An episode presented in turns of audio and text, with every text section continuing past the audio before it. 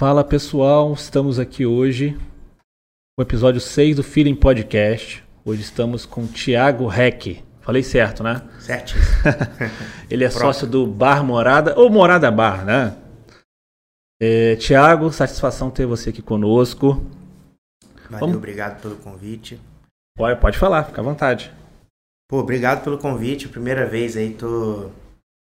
Primeira oportunidade que eu tô num podcast, então vai ser um desafio novo aí pra mim e tô animado. Acho que tem muita coisa boa aí pra gente trocar ideia. Com certeza. É uma tendência, né? Podcast. Agora você vê que com a pandemia, sei lá, se tinha 20 podcasts no Brasil inteiro, agora tem uns 300, né? É verdade.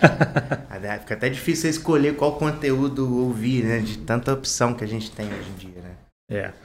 Então, o Thiago, vamos começar por uma ordem cronológica da coisa. Acho que é mais fácil para as pessoas entenderem. Depois a gente vai para uma parte mais técnica. Conta um pouquinho aí em que, que você se formou, qual é a sua idade hoje, suas experiências aí no, né, quando você começou a trabalhar. Bacana, vamos lá. Bom, eu sou daqui de Volta Redonda mesmo, né? Uhum. Nativo de Volta Redonda, nascido e criado. Eu vou fazer 33 anos agora já mês que vem. Mesma idade que eu. Então, idade de Jesus Cristo, né? A gente sempre ouve essa associação, né? Com 33 anos. É, Cara, eu me formei aqui mesmo em Volta Redonda, sou formado em administração pela Uhum. UF. E, bom, trabalhei, né, boa parte da minha carreira, né, depois de, de- durante a graduação, eu, eu acabei começando a estagiar em uma empresa, uma multinacional aqui da região, trabalhei muitos anos lá, quase, durante seis anos, né, e nesses seis anos eu trabalhei em várias áreas diferentes da empresa, é, desde da parte de planejamento, a parte de compras, até por fim trabalhar na área de marketing, né, que foi a área assim que eu sempre tive maior identificação, maior é, curiosidade, né, que sempre me atraiu mais. Então foi uma experiência muito bacana ter passado por isso. Embora né, seja um marketing muito diferente do que eu trabalho hoje, né, que eu Uhum. trabalho hoje direto com bem de consumo, né, conversando todo dia com o consumidor final. Lá era quase que uma commodity o produto que nós trabalhávamos, então a gente não tinha tanto essa criação, né? Era um produto muito técnico, então era um pouco mais difícil, mas me deu bastante bagagem, né? Uhum. E, e aí, cara, em 2015, mais ou menos, eu já, eu na época trabalhava e morava no Rio, né? O escritório da empresa era no Rio, né? Escritório comercial. E eu já não estava mais assim muito satisfeito, sabe? Já tinha algumas questões ali que vinham me incomodando profissionalmente. E um belo dia, cara, do nada, né? é, muita gente tem sempre esse desejo, esse sonho de empreender, sabe? Uhum. Isso não, não é algo que aconteceu comigo. Eu digo que empreendedorismo acabou surgindo assim de uma forma bem situacional na minha vida. Interessante isso, né, que É. você falou, porque tem muita gente tem esse sonho desde às vezes da adolescência. E no caso seu, a, a sua questão de empreender surgiu depois. Depois, depois de eu tinha 27 anos já na época. Uhum. já havia me formado na faculdade e naquela época, né, cara, em 2015, nós também estávamos passando por um período político muito conturbado, né? Tava com Tivemos aquela uma crise, né? impeachment e tal. Acho que foi a pior crise, eu acho que em termos de, de Econômicos, empresa, assim, econômica. Claro, tirando a pandemia em si, mas que eu me lembre foi a pior. Muita empresa fechando. Isso. Foi bem complicado na época, né? Verdade. E aí, cara, pô, o mercado tava muito ruim em função disso, né? Então eu, eu cheguei a cogitar ali procurar emprego em outras empresas que talvez estivessem mais alinhadas com o que eu buscava naquele Uhum. momento, mas acabou que não surgiu, né, por conta disso, não tinha muitas oportunidades aparecendo. E um dia, cara, do nada eu acordei com a ideia de falar assim, pô, e se eu abrisse um negócio e nesse negócio eu tentasse implementar os valores que eu acredito, né, aquilo que eu idealizo e tal em uma, em uma organização. Uhum. E foi assim que assim surgiu, né? Eu costumo dizer que esse foi o meu, meu dia D. Você acordou já com. Opa! É, foi tipo isso, cara. Foi uma parada assim, quase que uma iluminação divina, assim. E convidei na época, né, dois amigos que, que, que estudaram comigo na faculdade, somos amigos já há mais de 15 anos. É, os dois também trabalhavam em, em- em empresas de grande porte, né? Uhum. Também tinha uma bagagem já de, de, de áreas diferentes. E, e assim, os caras resolveram embarcar na ideia. Super toparam e é, embarcaram um, na ideia. É, somos, somos três, né? Eu, o Lucas e o Henrique. O Lucas, ele ficou um pouquinho ali meio reticente tal. Ele é um pouco mais pé no chão. O Henrique já é um cara muito entusiasmado. Uhum. Ficou super animado com a ideia e tal. E a partir daquele dia, cara, isso foi no dia 1 de junho de 2015. A partir daquele dia, a gente, desde então, se fala todos os dias, quase que o dia inteiro, sabe? Porra, os caras é eram irmãos mesmo. Virou né? um casamento mesmo, é. né? Mais do que um irmão até, né? Porque é de fato um casamento, né? Às vezes sim, né, a gente sim. se desentende, depois resolve, num dia tá bem, num dia tá mal, uhum. mas faz parte do negócio. E aí a gente conseguiu, é, embarcou nessa ideia, né, de, de, de abrir uma empresa. E aí a gente não tinha ainda no começo muita ideia, muita convicção do que fazer, assim, do que seria efetivamente. Ah, então vocês tiveram uma ideia de montar um negócio, mas não sabiam ainda que seria um restaurante. Não. É, a gente falou assim, ah, cara, a gente, pô, vamos fazer algo é, que a gente. Não, aí a gente ficou nessa, né? Ah, o que a gente pode fazer e tal? A gente, pô, a gente gosta muito de. Por exemplo, na época eu morava no Rio, o Henrique morava no Rio. Então nós íamos muito para Volta Redonda, nós vinhamos muito para cá os finais de semana. E uma coisa que nós sempre fazíamos era reunir os nossos amigos, sabe? Uhum. A gente uhum. tem um grupo de amigos grande e tal, a gente sempre reunia os amigos ou num bar ou na casa de alguém para poder socializar, trocar ideia e tal. Beber, né? Também, naturalmente. E, e aí a gente pensou, ah, cara, vamos. Se a gente for fazer alguma parada, a gente tem que fazer algo que realmente a gente tenha prazer em fazer, né? Faça sentido pra gente.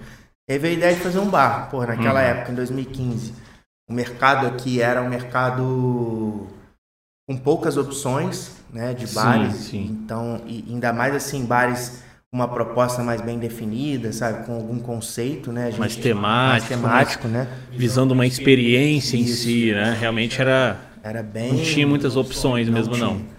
Isso foi algo que veio se fortalecendo né, com, com o decorrer dos anos. Uhum. Hoje em dia a gente já tem bastante opções aqui na cidade.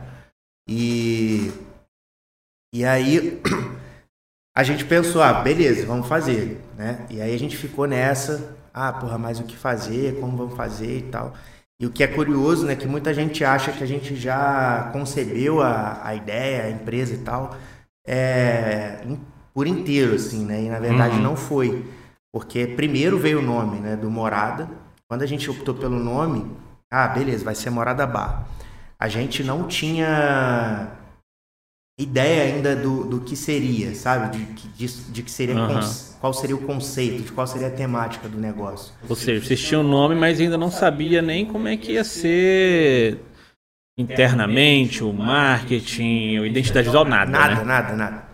A gente só pensou no nome. Na verdade, assim, a gente queria algo, né, cara? A única coisa que eu acho que nós já tínhamos essencialmente, assim, desde o começo, é de que fosse um lugar que fosse, primeiro, duas coisas na verdade, né? Primeiro, que fosse algo diferente, né, do que nós estávamos habituados e acostumados uhum. a, a, ver e frequentar aqui na região.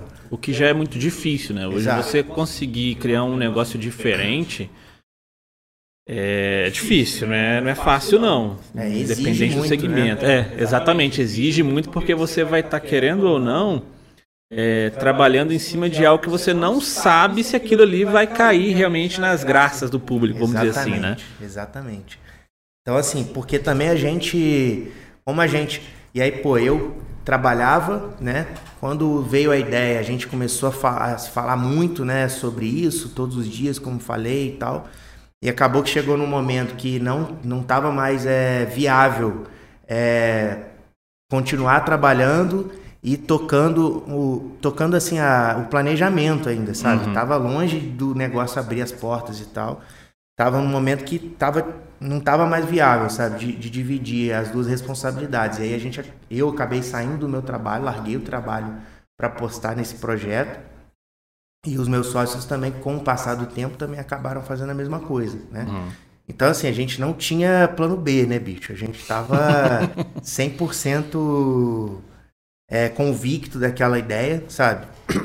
E, e, a única certeza que nós tínhamos era precisamos fazer algo que seja diferente, já que a gente está arriscando uhum. tudo que a gente tem nisso, A gente não pode se sujeitar a ser só mais um, né, no mercado. Então, essa era uma premissa que a gente tinha e a segunda era de que fosse um lugar, né, nós queríamos que fosse um lugar bastante democrático, assim, sabe? Uhum. Que você, por exemplo, se sentisse muita vontade em ir, ah, pô, se você saiu de uma pelada com teus amigos e vou lá, ou sai da academia, ou sai do trabalho com os amigos do trabalho, ou, pô, tô indo é, sair com o seu crush lá, com seu peguete, ou com um grupo de amigos, sabe? Algo que pudesse é, te satisfazer em vários momentos uhum. da sua vida, assim, sabe? Ou, ou seja, pelo que eu entendi, é, vocês pensarem em algo, igual você falou. Cara, a gente tá reunido com os amigos depois da pelada, vamos lá, independente da roupa que a gente Isso. tá, independente como que a gente tá. E também se a pessoa procura um lugar que ele vai ter uma experiência com a namorada, com o namorado, um lugar que a gente hoje. aquele jantar romântico também. Exatamente. Né? Cara, assistir um desafio aí é, porque, né? Existia um desafio que não era fácil, não, cara. Às vezes, pô, tu tá super arrumado e tal, e aí você vai ver do lado ali um monte de gente, né? Tipo, pô, de chinelo, né? Talvez gere um desconforto em um ou no outro, né? Sim, sim. Mas eu acho que a gente conseguiu, hoje, né, analisando, a gente conseguiu criar essa atmosfera, sabe? De uhum. uma maneira muito competente, assim. Hoje em dia a gente vê isso no, no, no dia a dia lá, sabe? Uhum. A gente vê. É, e assim, não só. É, democrático no sentido de, de, situa de, da situação, né? Tipo, ah, igual, ah, vamos sair daqui, vamos para lá e tal, mas também de abranger, de acolher várias pessoas diferentes, sabe? Uhum. Vários nichos diferentes, vários estilos diferentes. E também é super desafiador, né? Então tem a gente a conseguiu a... fazer isso de uma forma bacana, assim. Uhum. E tem a ver com a questão toda do morada, né? Exatamente. Assim, o nome em si, o conceito de casa, né? De, de, de morar. Pô, achei que realmente vocês conseguiram trazer o nome com o conceito do, do interno, tudo, junto com essa questão que, para mim, pelo que eu estou entendendo até agora, foi talvez o maior desafio né? De conseguir ter um ambiente que o cara com terno vai estar ali, que acabou de sair do trabalho, numa reunião de negócio, e a pessoa que simplesmente saiu de uma pelada tá ali também. Exatamente, cara. Foi. Eu, eu acho assim, hoje, né, analisando, a gente vai completar cinco anos agora no dia 1 de uhum. junho. Eu acho que talvez essa tenha sido uma das maiores, um dos nossos maiores acertos, né? Uhum. É, analisando a nossa trajetória, porque a gente conseguiu acolher públicos muito distintos, né? E todo mundo se sentir bem da mesma forma, sabe? A gente acabou é na prática democratizando o negócio, como nós gostaríamos desde o princípio, né? Que essa foi, isso foi uma, essa foi uma das premissas que a gente estabeleceu, né? Quando a gente teve a ideia. E e aí, pô, o Morada, né? O nome, é, ele vem de uma música né? Que é uma música do For Funk, uma banda que, pô, que é uma banda carioca, de adolescente e tal. Então a gente, uhum. quando. Nós, quando éramos jovens, adolescentes, pô, quando éramos jovens, parece que eu sou velho. parece estar tá com 50 é, anos já, né? Quando a gente era mais novo, moleque, assim, a gente gostava bastante. E essa música fala, ah, o primeiro verso da música fala: Faço de mim casa de sentimentos bons, onde a má fé não faz morada e a maldade não se cria. Então isso também acabou virando meio que um mantra nosso, assim, sabe, uhum. da, do negócio, né? E durante muito tempo a gente sempre usou essa frase como, como referência nossa. E muitos clientes até associam até hoje, assim, ah, tipo, morada, casa de sentimentos bons, porque a gente pegou esse trecho e meio que se apropriou dele, né? E, e isso tudo, né, compôs a construção do conceito do negócio. Então a gente pensou né, nessa democratização, e aí veio o, o, esse trecho da música, mais o nome, e aí.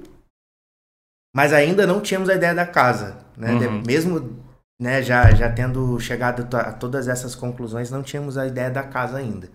E aí, a gente na época contratou um arquiteto para fazer o projeto, né? Passamos várias referências para eles de, de lugares que nós achávamos bacana e tal. E aí, cara, o arquiteto entregou pra gente um projeto, pô, que era um projeto muito bonito, sabe, de muito bom gosto, muito legal, mas que tinha dois problemas, digamos assim, né? Um deles é que ele não tinha uma identidade própria. Né? Uhum. A gente achou que ele era um apanhado de referências E, e aí é de encontro com aquilo que a gente se propôs a fazer, que era algo único, né? Sim. Afinal sim. de contas, a gente estava arriscando tudo que a gente tinha naquilo. E o segundo, cara, é que, pô, como grande maioria de projetos de arquitetos era um projeto caro, né? Lógico, é. E nós, pô, nós tínhamos recursos escassos, bem escassos, né? então a gente, pô, pagou pelo projeto, pegou o projeto e falou, pô, cara, o projeto é legal, mas esse projeto não é pra gente, não Vamos, serve. vamos mudar ele todo aqui. Aí, cara, nesse meio tempo a gente, porra, analisando o que, que a gente ia fazer e tal, e agora, bicho, o que a gente vai fazer e tal. Ficamos naquela preocupação. Veio, cara, o insight da gente pegar o nome junto dessa ideia já do, do da música, né, e tudo que, que envolve isso. Uhum. E falou assim, pô, e se a gente fizesse um bar temático e a ideia, o conceito, né, a ideia fosse a casa, fazer uma casa. E aí a gente falou, porra, cara, tá aí, sabe? Naquele momento caiu a ficha. E aí a gente começou a falar com, com os nossos amigos e com os nossos familiares. Fala, pô, a gente vai abrir um, um bar, que, que a ideia é que seja uma casa, e a gente tá arrecadando coisas de casa. então a gente começou a falar, pô, se você tiver qualquer coisa aí que você queira Uma doar, poltrona velha. jogar fora, sabe? A gente tá, tá recebendo. E aí, cara, a gente recebeu de tudo que você pode imaginar, cara. Recebeu até um vaso sanitário, você quer saber. um resto de obra, assim, sabe? É, hoje lá no bar a gente tem um orelhão, por exemplo, né? Que foi presente também de uma, Da de uma Ui, né? amiga. que ela trabalhava numa construtora. E essa construtora comprou um imóvel lá, um, um lote. E dentro do lote tinha um orelhão. E que tava assim, todo enferrujado, sabe? Tava todo ferrado. Tinha que dar fim pra aquele orelhão. É, e aí ela pensou, ah, porra, lembrou dos meninos, né? Tipo, os catadores ali de, né? Uhum. E falou, ah, o que, que, que vocês acham? Desse... Aí eu falei, pô, manda aí. Aí ela levou o orelhão, a gente foi lá, buscou o orelhão e tal. E hoje em dia ele, a gente deu uma revitalizada nele, ele tá instalado no bar, acabou virando até um, um lugar bem instagramável, assim, né? Muita gente tira foto no orelhão. Uhum. É, eu cheguei a ver a- no Instagram lá a galera. E o orelhão, ele funciona, né, de verdade. Ele funciona de verdade? Funciona, cara. É uma ação que a gente fez, né? Que a gente depois, né? é, teve essa sacada que é o seguinte: a gente, Pra quem trabalha em bar, em restaurante, eventualmente, né, cara, a gente acaba tendo alguns desperdícios, né? Do tipo Aham. assim, é, vamos supor que tu pediu um drink pro garçom, pediu sem açúcar. E aí ele, por algum descuido, esqueceu de lançar sem açúcar e aquele produto foi feito com açúcar, né? Então, não tem como re- reaproveitar, né, aquele item. E aí, às vezes um prato, tipo, ah, você pediu sem cebola, por exemplo. E aí, pô, a gente acabou fazendo com cebola. Uhum.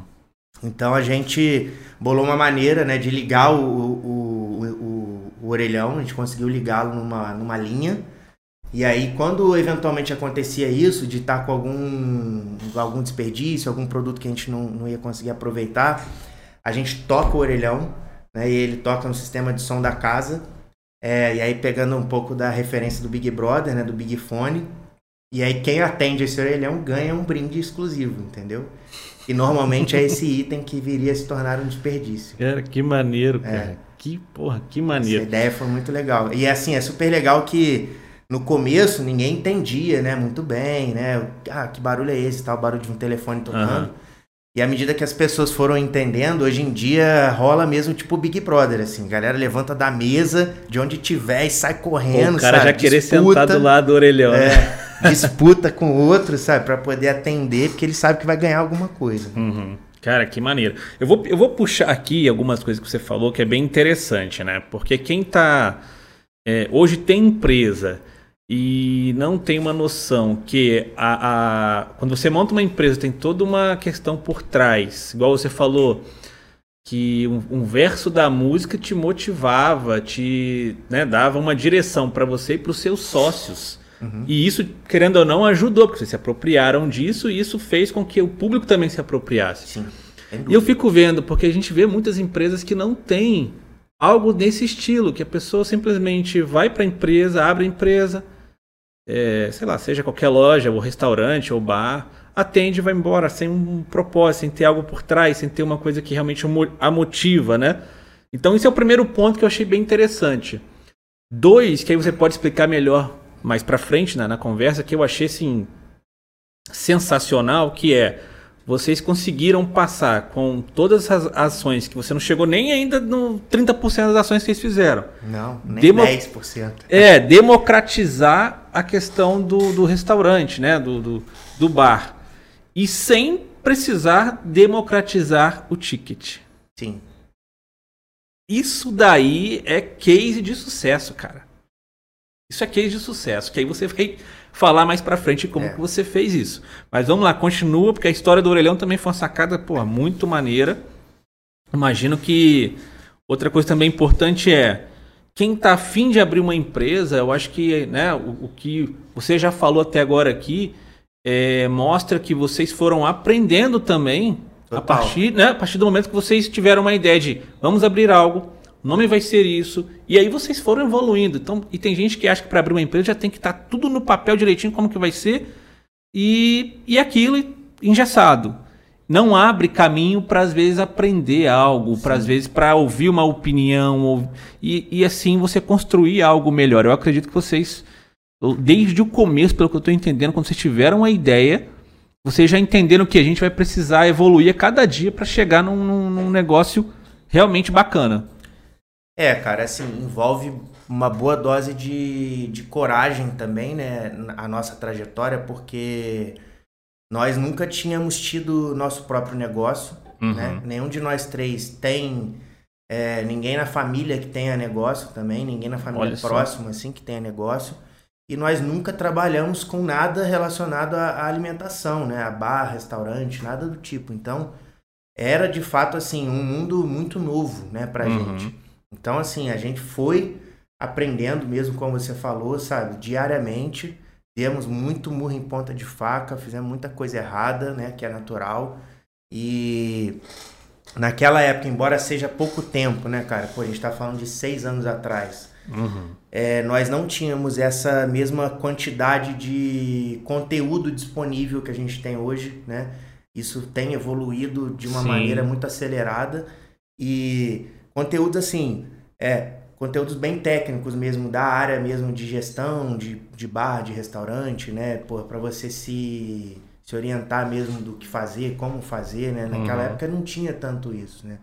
Então é o que dificultou ainda mais o aprendizado, que fez com que o aprendizado fosse ainda mais na prática, né? Uhum. O que pode ter sido muito bom também, né? Porque Sim. você ia muito pro teórico, claro que iria te ajudar, mas a questão da prática foi interessante né? Porque, querendo ou não, vocês, cara, foram para o campo de batalha ali e tiveram que aprender. Sim. Né? Total, é. Pô, eu lembro que o nosso primeiro cardápio, por exemplo, a gente não tinha muita noção de, de custo, assim, das coisas, né? E, e o nosso primeiro cardápio era muito barato, cara. Muito barato. tipo, esses dias eu vi o cardápio, revisitei o nosso primeiro cardápio. E assim, era surreal de barato, assim, sabe? Né, além da questão né, inflacionária, né? Que envolve uhum. os reajustes, mas é, era muito abaixo do, do mercado, assim, sabe? Uhum. Então, isso era uma, uma, uma, um sinal evidente, assim, de inexperiência, né? Que Sim. nós tínhamos, né? Não, e você me falar que nenhum de, dos sócios, né? Você e mais os dois, né? Tinham experiência com ou empresas anteriores ou, ou experiência com, no ramo de alimentação Cara, realmente vocês tiveram muita coragem. É, eu não acredito que você tenha sorte ao empreender, não existe, para mim não existe isso, é competência. É, ninguém tem sorte empreendendo, não. Ninguém tem sorte abrindo negócio. Né? Tem até aquela famosa frase, daqui a pouco vamos falar que foi sorte, né? Puxa atento, cara. Puxa atento. Então eu não acredito que seja sorte, né? Foi realmente competência. E, cara, os três, nenhum dos três ter é, é, experiência com negócio e também no ramo de alimentação não ter experiência, porra, realmente vocês correram atrás. É, né? cara, foi bem desafiador, assim, sabe? A gente. Assim, né? Não vou negar que o fato de nós termos feito administração, né? É, ajudou muito. Sim, sim. E as nossas experiências também profissionais, por mais que tenham sido em áreas muito diferentes, né? É, também nos ajudou bastante, assim, sabe? Porque uhum. quando você, pô, a gente, nós três trabalhamos em empresas de grande porte, né? Então é trouxe pra gente uma, uma mentalidade muito baseada assim, em indicadores, sabe? Em controle, em gestão, uhum. em departamentalização, né? Pô, de saber até onde vai a responsabilidade de cada um e tal. Então isso foi uma coisa que essa experiência contribuiu muito, né? Mas é, só ela certamente não seria suficiente, né? Uhum. Para poder abrir algo. É, até vi uma, um podcast, inclusive essa semana passada, cara, que um convidado era um de uma hamburgueria super famosa em São Paulo. E ele falou uma coisa que é interessante, que é verdade, né? Porque muitas vezes, às vezes, quando você, pô, é demitido do teu trabalho, ou você tem ali algumas economias já que você vem acumulando há algum uhum. tempo e tal, muitas pessoas é, pensam assim, ah, vou abrir um restaurante. Normalmente, acho que, sei lá, de de 100 pessoas que pensam em empreender dentro desse contexto, sei lá, 80 pensam em abrir um restaurante ou uma hamburgueria, alguma coisa na área de alimentação, né? Ninguém pensa em abrir, ah, vou abrir um laboratório farmacêutico, né? É. Por que, Acho... que você não vai abrir um laboratório farmacêutico? Porque você não tem experiência nisso, né? Uhum. E o que que te faz levar a crer que você tem experiência para abrir um restaurante também, uhum. sabe? Porque a gente, às vezes, simplifica muito a operação de um restaurante, quando na verdade é uma, uma, operação bastante complexa, né? Uhum. Porque se você for analisar bem, o restaurante ele, ele é uma mini fábrica, assim, né? Porque você compra matéria-prima, você transforma aquela matéria-prima em produto, né? Você já vende o produto ali na mesma hora para o teu cliente, na mesma hora você já tem o feedback, né? Se o seu produto foi ou não bem aceito. Muito rápido. Então você né? já tem esse ciclo inteiro, né? Dentro de uma única operação, né, cara? Então uhum. é muito complexo, né? Porque ainda mais assim no nosso caso que nós temos um porte relativamente grande, né? É, a gente tem capacidade hoje para, como falei, para mais de 200 pessoas, 220, 230 pessoas sentadas. Então, é uma operação bastante complexa, né? Porque uhum. enquanto você tá ali, hoje em dia, eu enquanto cliente, onde eu vou, cara, onde eu sento para comer, é, inevitavelmente eu, eu acabo observando tudo que está acontecendo ao meu Sim. redor, né? Sabe? Eu não consigo mais ter aquele olhar. Aliás, não ter olhar nenhum, né? Tipo, quando você tá ali só sentado para se divertir, para se entreter e tal, você acaba adquirindo esse olhar crítico, né? Demais. Uhum e você, às vezes, né, enquanto você não tem essa capacidade, essa habilidade ainda desenvolvida, você não se dá conta do tanto de coisa que está acontecendo em volta, assim. Né? Uhum. É muita coisa, é realmente uma operação bastante complexa. Você falando sobre isso, né, de você estar tá sempre com esse olhar clínico nos lugares que você vai, até porque é uma coisa normal para qualquer empreendedor. É, se eu tenho, sei lá, uma padaria, se eu for outra padaria, até mesmo para comer um pão rapidinho, eu vou olhar, vou, né, vou e o que acontece? Em Volta Redonda, aqui, região, eu vejo que tem alguns segmentos que tem um benchmark muito grande. O que, né, o que, que acontece? Um passa experiência para o outro, um ajuda o outro não com ajuda financeira em nada, mas com informação. Tá? Vou te dar um exemplo. Eu trabalhei em uma loja de calçados que a loja lá de Resende é, ligava para a loja daqui de, de Volta Redonda, querendo ou não, são concorrentes, mas de cidades diferentes, e falava, olha, o tênis X está vendendo bem, compra mais dele aí que tá, tá rolando. Ó, a sandália tal tá funcionando bem aqui também. Compra. Fazia essa troca, todo mundo ganhava, cara. Isso existe assim no segmento de restaurantes aqui na região ou isso é inexistente? Cara, existe muito pouco. Uhum. É, eu acho que ainda tem muita gente que tem essa cabeça de concorrente é meu inimigo, sabe? Isso é ruim, né? Concorrente é, não é inimigo. Não é inimigo, né, cara? É, nós, assim, a gente sempre teve a cabeça bem super aberta em relação a isso, né? Uhum. É, hoje, pô, através da experiência do, do Morada, né, a gente pôde é, conhecer muitas pessoas, né, muitos empresários do nosso segmento, principalmente. Uhum. Muita gente quando e hoje, né, pelo que a gente já conseguiu conquistar, né, com toda a humildade aí do mundo, é muita gente nos procura para poder pedir conselho, orientação, Sim. sugestão, opinião. Cara, a gente não tem assim absolutamente nenhum tipo de problema, sabe? De falar uhum. sobre qualquer coisa. É, hoje, pô, também o fato de estar tá aqui, sabe? O que você tiver para me perguntar, eu vou responder numa boa. Porque eu acredito também, cara, que não existe receita de bolo, sabe?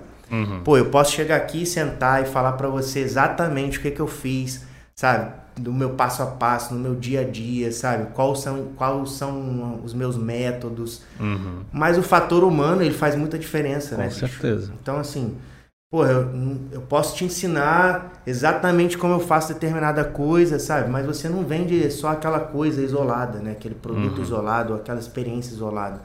Tem todo um contexto que envolve aquilo, né? Tanto que a gente falou aqui que desde a concepção da ideia surgiu, pô, pegando ali esse trecho da música, por exemplo, que Sim. acabou se tornando né, um, um, mantra, né? Então, isso também, até o trecho da música, sabe? Esse verso que fala, ah, casa de sentimentos bons, onde a má fé não faz morada, isso também compõe, de certa forma, o, o negócio, né? Então, uhum. o negócio é uma salada de muita coisa misturada. Então, é acho que construção, você... né? É, e você, tipo, ficar nessa, assim, ah, não vou falar pro outro o que, que eu faço, porque senão ele vai... Uhum dar melhor do que eu, sabe? Eu acho que isso é, é algo que deveria já ter sido vencido, assim, sabe? Ultrapassado, né? Porque, de fato, pô, não, eu não enxergo isso como. Eu acho que não traz nenhum benefício, assim, sabe? Sim, sim. E eu acho que, igual você falou, é, vocês hoje têm uma case de sucesso. Isso é um fato, né? Não tem nem o que. É, não tem nem o que falar, né? E vocês trouxeram uma uma como é que eu posso dizer uma identidade diferente, né? É, eu vejo que, que, em Volta Redonda as pessoas estão mais empreendedoras e uma, né?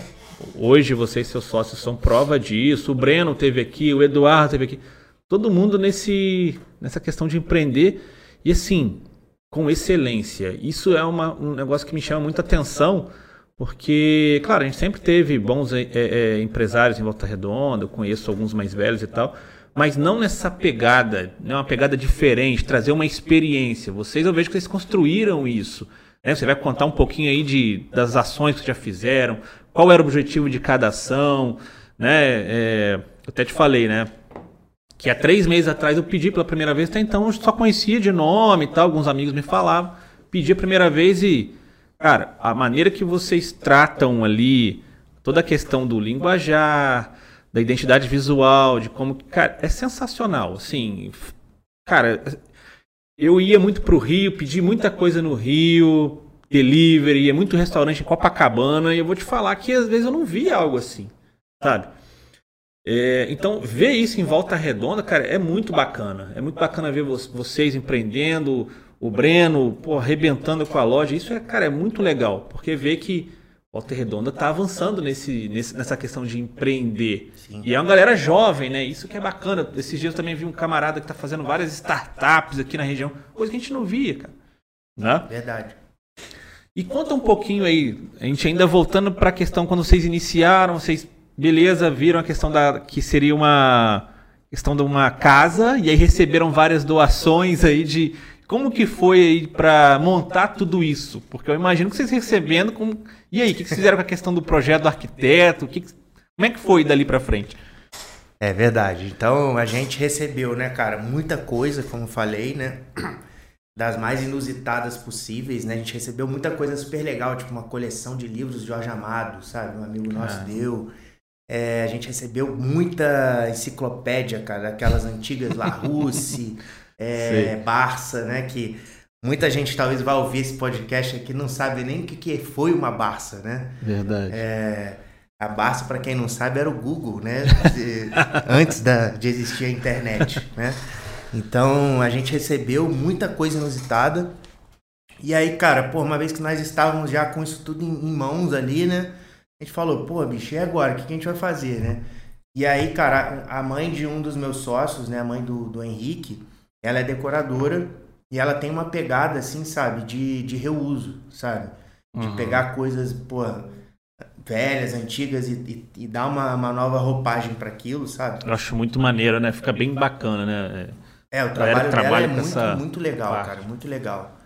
E a gente, assim, é eternamente grato a ela porque ela, né, durante uns dois, três meses, assim, trabalhou com a gente diariamente, sabe? Uhum. E acabou que quem montou mesmo o bar, né, efetivamente, fomos nós quatro, né? A gente trabalhou mesmo é, dia e noite ali, cara, montando o negócio, sabe? Sob a orientação dela, né? Ela falava assim, ah, pô, vamos colocar tal coisa aqui e tal, que vai ficar legal. Às vezes, né, ela, por ter esse olhar artístico, né, ela já falava assim, ó, oh, acho que se a gente fizer isso, botar isso aqui, e tal, vai ficar super legal. E a gente fala assim, putz, cara, não vai ficar maneiro. vai ficar legal isso aí não. Aí, cara, quando, porra, terminava, a parada ficava maneiraça, sabe? Ela, ela já conseguia visualizar o negócio pronto, né? Antes uhum. de, de montar. E aí a gente, com a ajuda dela, né, cara, pô, foi fundamental. Né? Se não fosse por ela, a gente não teria conseguido construir o negócio como foi concebido. A gente montou, né, bicho, o bar. E aí essa ideia da casa, dos condos e tal ficou pronta. E aí um fato curioso, né, que a gente abriu o bar no dia 1 de junho de 2016. E no dia 1 de junho de 2015 foi quando a gente falou pela primeira vez sobre, sobre, o, sobre o negócio, né? Então a gente é, a gente até lutou meio que contra o tempo, né? Porque a gente quis usar essa data, né? Uma data emblemática pra gente. Eu acredito que essa data vocês comemoram bastante, né? É, pô, é... Nosso... o dia da ideia e o dia da, da, inauguração, é o, né? É o dia D, né, cara, do negócio. Então a gente. E aí, pô, a gente abriu as portas naquela ocasião, super inseguros, com, porra, com puta cagaço aí, com medo danado, né, cara? De. Nós não tínhamos nenhuma experiência. E uma coisa legal, por exemplo, né? Já. E assim, a gente sempre teve, eu acho que, uma, algumas características que fizeram muito parte, assim, do nosso. fazem parte até hoje do nosso DNA, né, cara? É a irreverência, uhum. né? A criatividade e a autenticidade, sabe? Eu acho que esses três pilares, eles são fundamentais. E, eu, e acrescentaria um quarto aí, que é a humanização também. Uhum. Nós sempre procuramos, sabe, ser uma empresa bastante humana, é, tanto no trato com, a, com os nossos clientes, com nossos parceiros, com nossos é, colaboradores também, né? A gente sempre teve isso como premissa.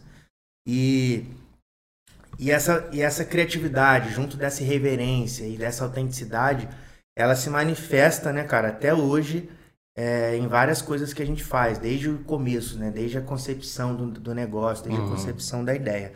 Por exemplo, eu falei da, da, das enciclopédias, né? A gente recebeu muita Larousse, assim, muita, tipo umas, sei lá, 100 Larousse, assim, não tinha nem que fazer com aquilo tudo, né?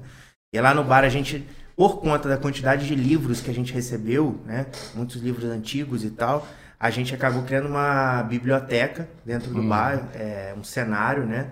E essa biblioteca é composta só desses livros antigos, né? Só de enciclopédias ou de coleções muito antigas.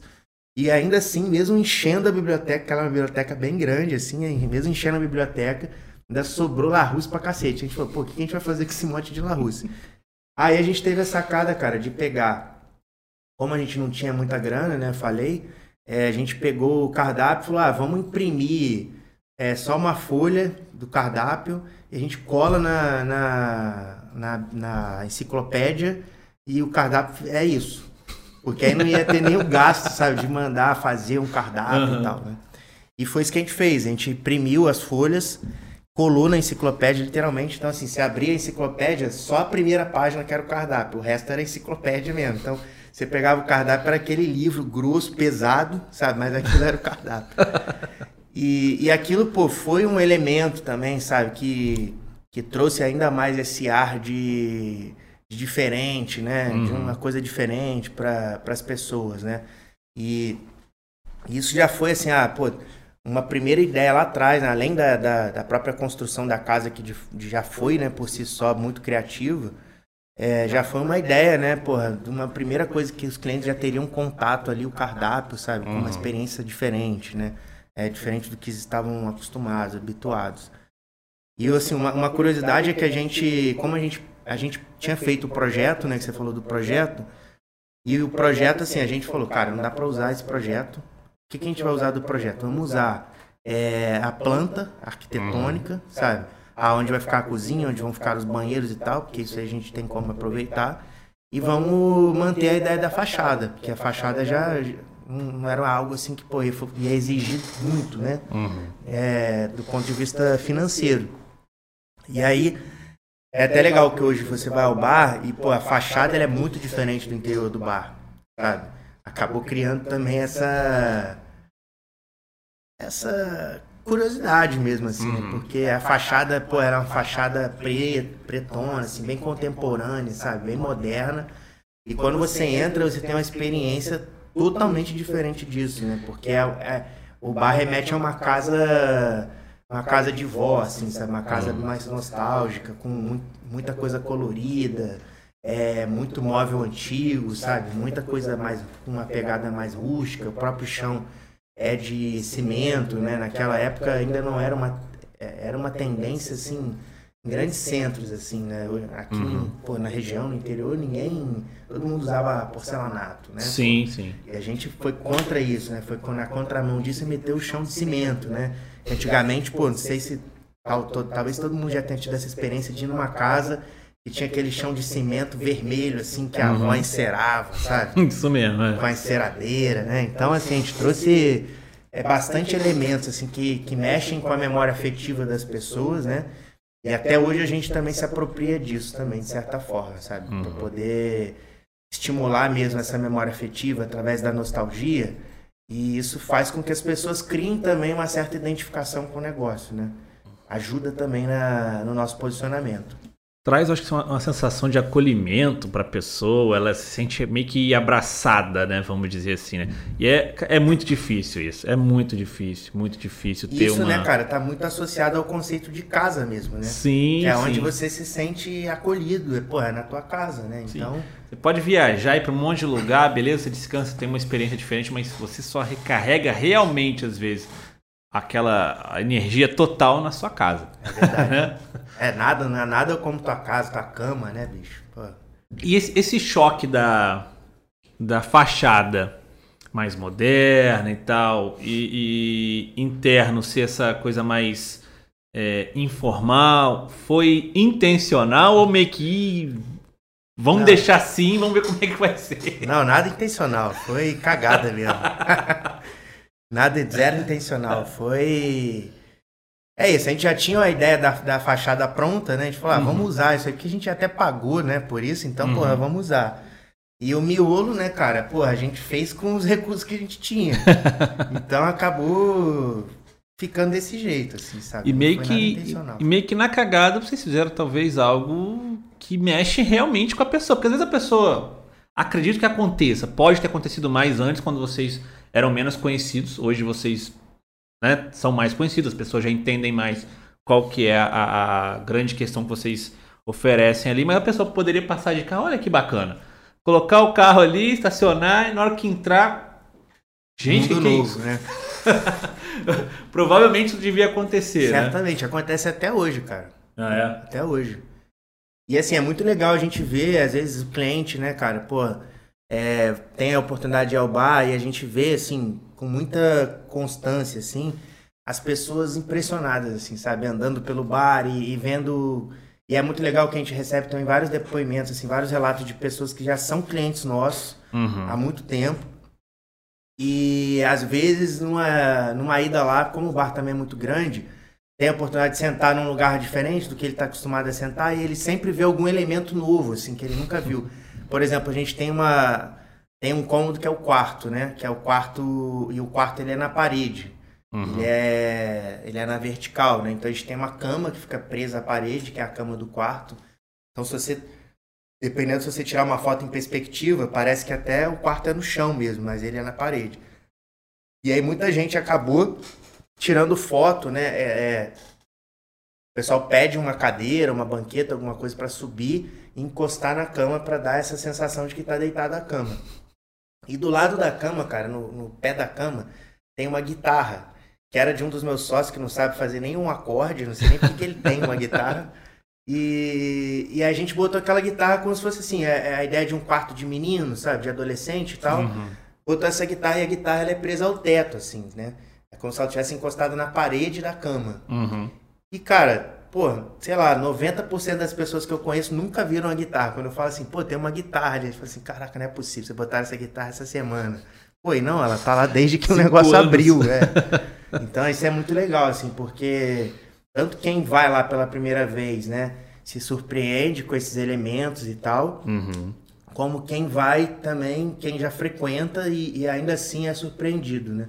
E uma coisa legal é que, assim, a gente conseguiu também é, criar esse, essa ideia, né, de criar não, né, conseguiu transmitir para as pessoas de que o bar é um catado, né? De uma porrada de coisa, de doação de muita gente e tal.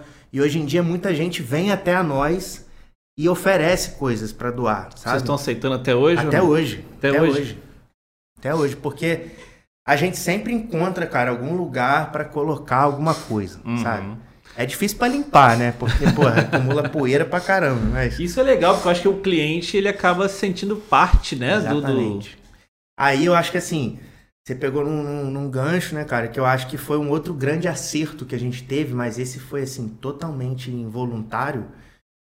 Que foi, é, no começo, né, a gente pediu para os amigos e para os familiares, né, nos doarem coisas pra gente e tal. E a gente recebeu muita doação de muita, de muita gente, né, de muitos amigos e uhum. tal.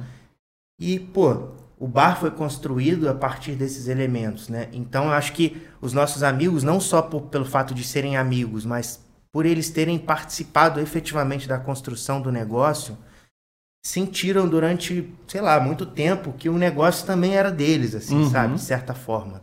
E isso fez com que eles também é, ajudassem a promover mais o negócio, né? Porque, pô, às vezes tu levava lá um, um amigo, uma paquera, uma paquera, um familiar e tal, e falava, pô, tá vendo aquela parada ali, ó, eu que dei de presente, sabe? Sim, sim. Isso gerava exatamente esse senso de pertencimento, assim, sabe? Eu acho que a gente não se deu conta disso quando a gente criou, né? Quando a gente teve a ideia de fazer isso. Mas hoje em dia eu acho que isso rolou bastante, assim, sabe? De as pessoas irem ali e se sentirem parte também, se sentirem donos daquilo de certa forma, né? Isso ajudou muito na promoção do negócio também. Não, realmente. Eu fico imaginando. É, é, vocês utilizaram né, várias peças que foram recebidas, a pessoa realmente sente. É, um, um, tem essa, esse senso de pertencimento, né? E aí é bem provável que ela leva alguém lá e fala: oh, aquela, aquele quadro ali foi eu que dei é. e tal. Isso, cara, foi uma sacada involuntária, mas talvez seja uma das maiores sacadas até agora aí. É verdade né? Hoje em dia, pra você ter noção, a gente tem um quadro lá que a gente colocou há pouco tempo, recentemente, que todo mundo, assim, né? Nós que somos da, dos anos, final dos anos 80, início de 90, é, pessoal, antigamente, né, tinha aqueles fotógrafos que batiam de casa em casa para fazer um álbum de criança. Não sei se uhum. você passou por isso, assim. E aí os pais, né, pô, ah, é claro, vamos fazer e tal. E aí, pô, eu, eu tive esse álbum, tem, minha mãe tem ele até hoje, certamente. E aí tem lá na, no bar, cara, o, o nosso gerente hoje, né? Não sei como que essa foto apareceu lá, sabe? Não sei quem levou, acho que levaram para sacanear ele de alguma maneira. e aí é uma foto dele, criancinha, assim, deve ter uns dois, três anos, sabe? E é uma foto assim, até tipo, se fosse uma foto preto e branco, assim, seria até uma foto meio assombrada, assim, sabe? Aquela foto que você pega da criança dos anos 90, que uhum. nem sabe que tá tirando foto, sabe? E aí, cara, a gente pegou essa foto, e ela tava emoldurada já. A gente pegou essa foto e pendurou lá na, no bar. E tá lá, compondo hoje um cenário do bar, sabe? A foto do gerente criança. Não faço ideia de como essa foto foi parar lá, sabe? Como ele alguém levou lá. Ele mesmo deve saber como que parou lá. E acabou que virou item decorativo, assim, sabe? E, aí, hoje em dia a gente tem até a ideia, pô, a gente podia fazer isso com todo mundo que trabalha aqui, botar uma foto de todo mundo criança, assim, é uma ideia. Cara, então, assim, a maneiro. gente pegou. Pô, você falou, né, do, do, do, do que a gente ganhou e tal. Pô, a gente ganhou uma banheira, por exemplo, uma banheira de fibra. Caramba. De banheiro, assim, né? Banheira de banheiro. E, e, a gente ficou com ela guardada mais de ano, assim, sabe? Num, num quartinho que a gente tem, esperando uma oportunidade de poder usá-la, assim, sabe? Uhum. Até que a gente fez uma reforma e aí a gente falou, porra, acho que agora dá pra gente usar essa banheira em algum lugar.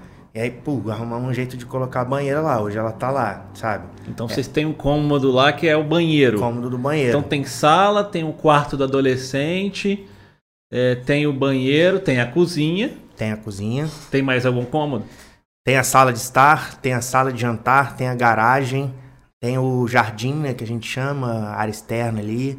Uhum. Tem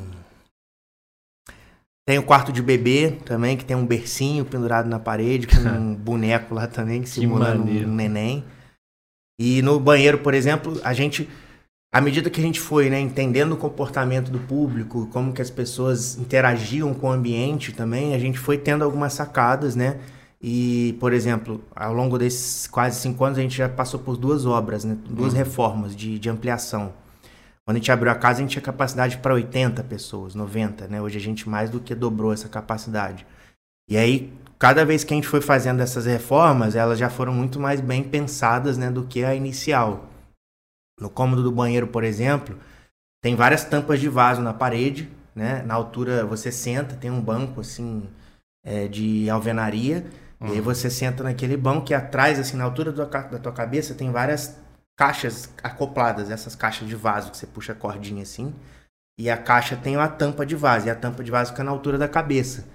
Então você consegue baixar a tampa de vaso e ficar com a cabeça literalmente dentro do vaso, né? e aí, pô, esse, esse virou um espaço, né, super instagramável também. É, então, exatamente. E muita uhum. gente hoje em dia tira foto ali com a, com a cabeça dentro do vaso, né?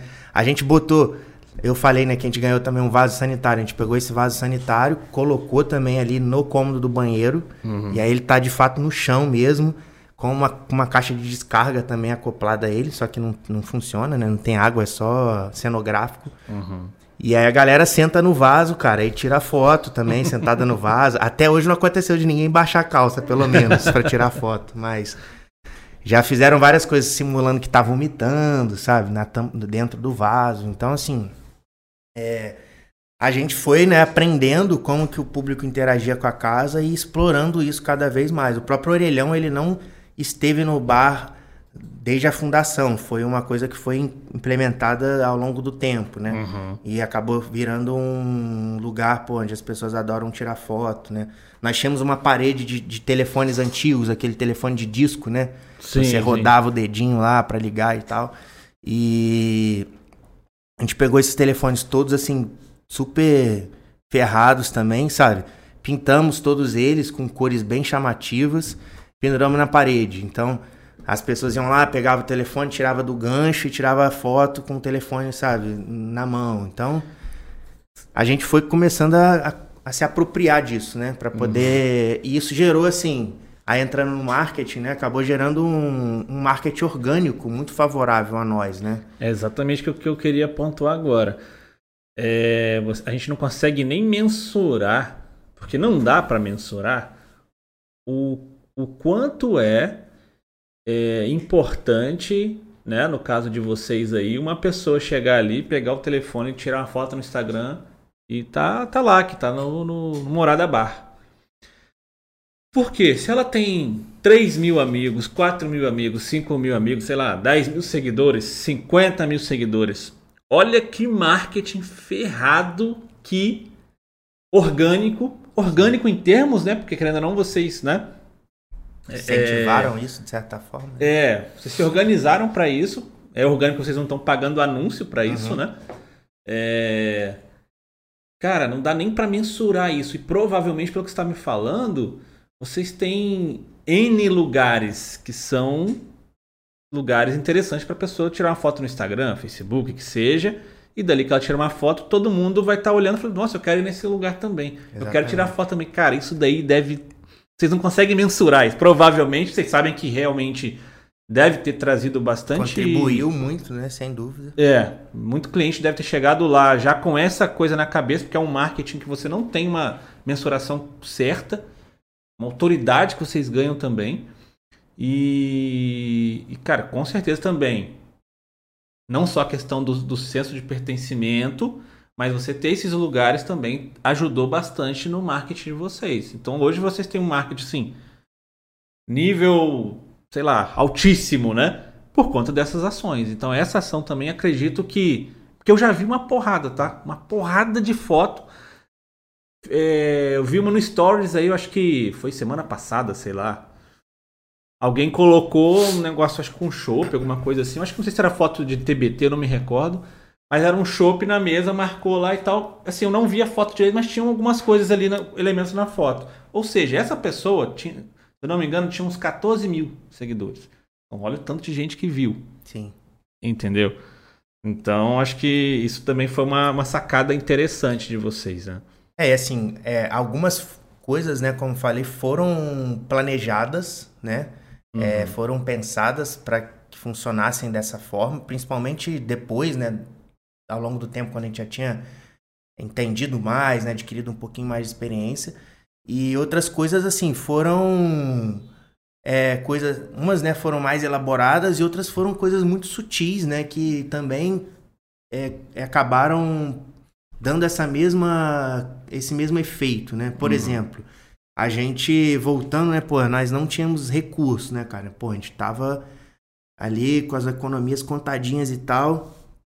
E assim, a gente tá falando de casa, né, porra, e aí a gente pensou, cara, a gente vai ter vários cômodos, seria muito legal se nós pudéssemos ter cada cômodo com uma mesa diferente, né? Uhum. Porra, a mesa que você senta na cozinha não é a mesma mesa que você senta na sala, né? Não é a mesma mesa que você senta na, na área externa da casa, no jardim, e né? pensando como seria a mesa do quarto. Do... É, exatamente. Tanto que assim, na mesa do quarto, no começo, quando a gente fez, pelo quarto ser é, na parede né, na perspectiva da parede, a gente pensou então que a mesa estaria de frente para a cama, né? Uhum. E aí o que, que a gente teve a sacada de fazer? Ah, vamos fazer a mesa vai ser um como se fosse o guarda-roupa do quarto, né? Porque a, a, mesa tá aqui nessa, né, no plano uhum. e a cama tá aqui. Então, o guarda-roupa tá de frente para a cama. Então a gente pegou um guarda-roupa velho também, que era da minha tia, sabe? Arranquei a porta do guarda-roupa dela, ela me, me autorizou a fazer isso, né? E o guarda-roupa dela acabou virando uma estante, né? Porque também era um guarda-roupa que ela já não usava com essa finalidade. E aí a gente pegou essa porta, pintou ela também de vermelho uhum. e adaptou um pé para ela. E durante muito tempo essa mesa foi a, a mesa do quarto, né? Que era a, a porta do guarda-roupa. Tinha até aquela o buraquinho da chave, sabe? Era um guarda-roupa bem antigo assim. E, e assim a gente sempre teve essa ideia, né? A gente precisa fazer, pô, é, mesas que sejam de acordo com cada ambiente. Uhum. Só que, cara, pô, mesa, né? Não sei quem já teve oportunidade de pesquisar, né? Mesa, cadeira, mobília, é uma coisa muito cara, né? Não é tão barato, não. Então a gente precisou, mais uma vez, né, pô, falar, pô, bicho, o que a gente vai fazer? A gente não tem condições de comprar uma mobília cara, legal, sabe? Que, que seja, né? Que a gente idealiza e tal, a gente precisa usar os recursos que a gente tem. Se virar nos 30, né? E aí a gente comprou aquele conjuntinho bem básico mesmo, fuleiro de, de bar, né? Que é aquela mesinha quadradinha que dobra, assim, hum, junto com as cadeiras também. Não, de madeira mesmo. De madeira, é. sim, sim. E aí, cara, cada mesa a gente personalizou ela, cada mesa e cada cadeira. Né? Uhum. Né? Então a gente deu cor às cadeiras, a gente pintou as cadeiras. E as mesas, a gente cobriu as mesas com, com estampas diferentes. Então, na verdade, o que ia é, é, definir aquela mesa, por exemplo, como sendo de um cômodo específico, não é o modelo da mesa, mas é como a mesa está apresentada, né? Então, uhum. a gente colocou várias estampas diferentes, colamos mesmo assim sobre a mesa. É, Deixa eu ver algumas estampas diferentes, né? Então, a gente tem várias estampas diferentes hoje de mesa, né, dentro do bar. E aí, às vezes, você vê, o, o cara às vezes tira uma foto, né, porra, de um prato, só que ele acaba fotografando a mesa uhum. também, né? Tá por baixo do prato. E a mesa, pô, é uma das primeiras coisas que você tem contato ao entrar no restaurante. Então, você já ligou a mesa àquela foto que você viu, né? Já fez essa associação. Então, a, você vê, até a mesa, que foi uma coisa muito sutil, que a gente teve essa é, perspicácia de pensar nisso, né? Talvez de forma até meio involuntária, né? É, acabou se tornando mais um elemento que ajudou na, na propagação aí da, do negócio. Leandro, puxa a câmera aqui para mim aqui. Cara, você tá dando uma aula hoje aqui. Não sei se você tem noção disso, tá dando uma aula. Por que, que eu tô falando isso? Vocês tiveram a questão de a gente precisa comprar mesas, se conectar com o ambiente e tal, mobília é caro. E aí você simplesmente comprou uma mesa mais barata, pensou na questão de, ao invés de colocarmos mesas que se conectam com o ambiente é, relacionado a móveis, vamos colocar também com estampa, vamos fazer uma, uma ideia mais sim, mais barata, né, dentro do que a gente tinha de investimento. E ao mesmo tempo, isso a gente vai conseguir conectar que essa mesa da, é, é de tal cômodo e assim vai. Onde que eu quero chegar nisso? Cara, às vezes as, as pessoas estão com empresa ou querem montar empresa. é, ou gerente de uma, de uma área que seja, sei lá, ele, ele coloca na cabeça dele que tem que ser daquele jeito e ele vai juntar até dinheiro para comprar daquele jeito. E às vezes existe uma maneira que às vezes vai ficar mais barato e melhor. Né? E talvez essa maneira que ficar mais barato e melhor, ela entre igual você falou. É, vocês tra trazem elementos que podem ajudar numa questão de, de, da percepção do cliente, né? Igual você falou, a pessoa vai tirar foto de um prato ali, aparece a estampa da mesa e tal. Então, isso é muito interessante porque está trazendo vários elementos ali do marketing, tanto os elementos sutis, tanto os elementos não sutis, mas que é, você não precisa ter 100 mil para montar sua mobília, cara. Exatamente. Né? Então, se você hoje tem aquele sonho de montar um bar, tem aquele sonho de montar um, sei lá, uma lojinha menor, uma lanchonete e tal, pensa nessas questões assim, o que que meu cliente vai achar disso daqui, o que que meu cliente vai, ele, ele vai querer tirar uma foto disso, quando ele tirar uma foto de uma de um prato na mesa, como que vai estar apresentado, sei lá. Né? Eu acredito que é isso que eu tô, eu tô aprendendo, né, aqui, né? Eu acredito que é isso que é, é a grande questão, né? Às vezes a pessoa fica muito naquela de sei lá, ao meu ver, de status, vou comprar aquela mesa, aquela cadeira que é pô, cara pra caramba. E não vai adiantar nada, porque às vezes o cliente nem sabe o valor daquela mesa, é, da é, cadeira, né? Com certeza, na grande maioria das, das vezes não vai saber. Assim, cara, eu acho que uma coisa, né, que o bar é, nos trouxe de lição de vida mesmo, né, é. De, mais, mais voltado para a parte profissional, mas acaba que eventualmente isso se aplica à nossa vida também. é que a gente, a vida toda, né, a gente é meio que ensinado e, e orientado a, a pô, a criatividade é uma coisa muito, é um dom, né? Uhum. É um talento que, pô, é muito voltado para quem trabalha com coisa artística, com criação e tal. E na verdade, cara, a gente aprendeu na prática, né, que a criatividade ela é de fato uma habilidade, sabe? E que a gente pode desenvolver ela no dia a dia, né? Uhum. Eu, por exemplo, antes do bar, eu não me considerava uma pessoa muito criativa. E, e eu tinha, inclusive, até uma, uma questão com isso, assim, sabe? Eu, eu, eu, me desafiava, né? Eu queria ser mais criativo, mas eu não encontrava meios, né? Para poder... Achava que, que, de fato, era algo associado a um dom, né? Uhum. É um benefício, assim, exclusivo para poucos. E quando você, né, pô, se permite, né, cara? Igual você falou, pô, você abre a tua cabeça, sabe? Você se desapega daquela ideia fixa né, que você tem. Uhum. E, que, e, e, assim, uma coisa que incentivou muito nós é, a pensarmos dessa forma foi também a escassez de recurso, né, sem dúvida nenhuma, que isso foi um elemento determinante para isso, né? Mas uma vez que você consegue, né, cara, pô, com tendo pouco recurso e e sabendo que você pô, precisa fazer algo, né? E como fazer aquele algo, tendo pouco recurso e tal. A gente precisou se desafiar, sabe? E precisou estimular nossa criatividade o tempo todo, né? Nesse, nesse começo, assim, né? É, enquanto a gente estava nessa fase de, de, de aprendizado, né? E, e hoje em dia, né, cara, a gente enxerga tudo, cara, absolutamente tudo como uma oportunidade, sabe? Uhum. Não tem nada que você me mostre, às vezes, uma coisa que você fala assim, ah, cara, eu vou te mostrar, não, que isso aqui é idiota e tal. Que isso aqui... Cara, não, fala aí, porra. Sabe? É. É, dá ideia, porque. Até, pô, a ideia do. A gente tava conversando, até eu já vou trazer o gancho aqui. A gente tava conversando da ideia do, do pote, né? Do delivery, né? Foi uma ideia, cara, que surgiu assim Sabe, eu, eu adoro essa história porque foi uma coisa super ocasional, né? E assim, quando a gente abriu o, o bar, né, cara, nós, por não termos experiência, a gente não contava que a gente fosse ter essa demanda, assim, eu não sabia que existia essa demanda, em bar pelo menos, né? De que quando sobra comida, as pessoas pedem para levar para casa.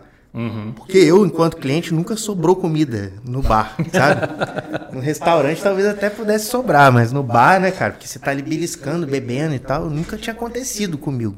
Não, e, e sabe a intenção que você está falando? Porque eu também não. Pra, comigo também não acontecia muito. Mas quando eu ia para o Rio, que eu, tinha, eu trabalhava no Rio também, ia lá três vezes por semana, duas vezes por semana, eu tô comendo lá, parei de comer, aí sobrou coisa. Eu nem precisava pedir, já chegava o negócio embalado, eu e que é isso? Não, é o que sobrou e tal pra você levar. Eu nem pedia, cara. Então já é uma coisa mais comum em outros lugares, né? É. E, e aí, cara, a gente, pô, não sabendo, né, não estando preparado para essa demanda, a gente não tinha embalagem, né, bicho? Igual aconteceu com você, por exemplo, né? Nós não tínhamos embalagem. Uhum. E a gente tem um prato no cardápio que, que existe desde sempre, né? Desde o primeiro cardápio, que é o, uma sobremesa que a gente tem, que é um brownie com sorvete, né? Uhum. E esse prato vendia muito bem, vende muito bem até hoje. E, e por trabalharmos com sorvete, a gente tinha muito pote de sorvete guardado, né?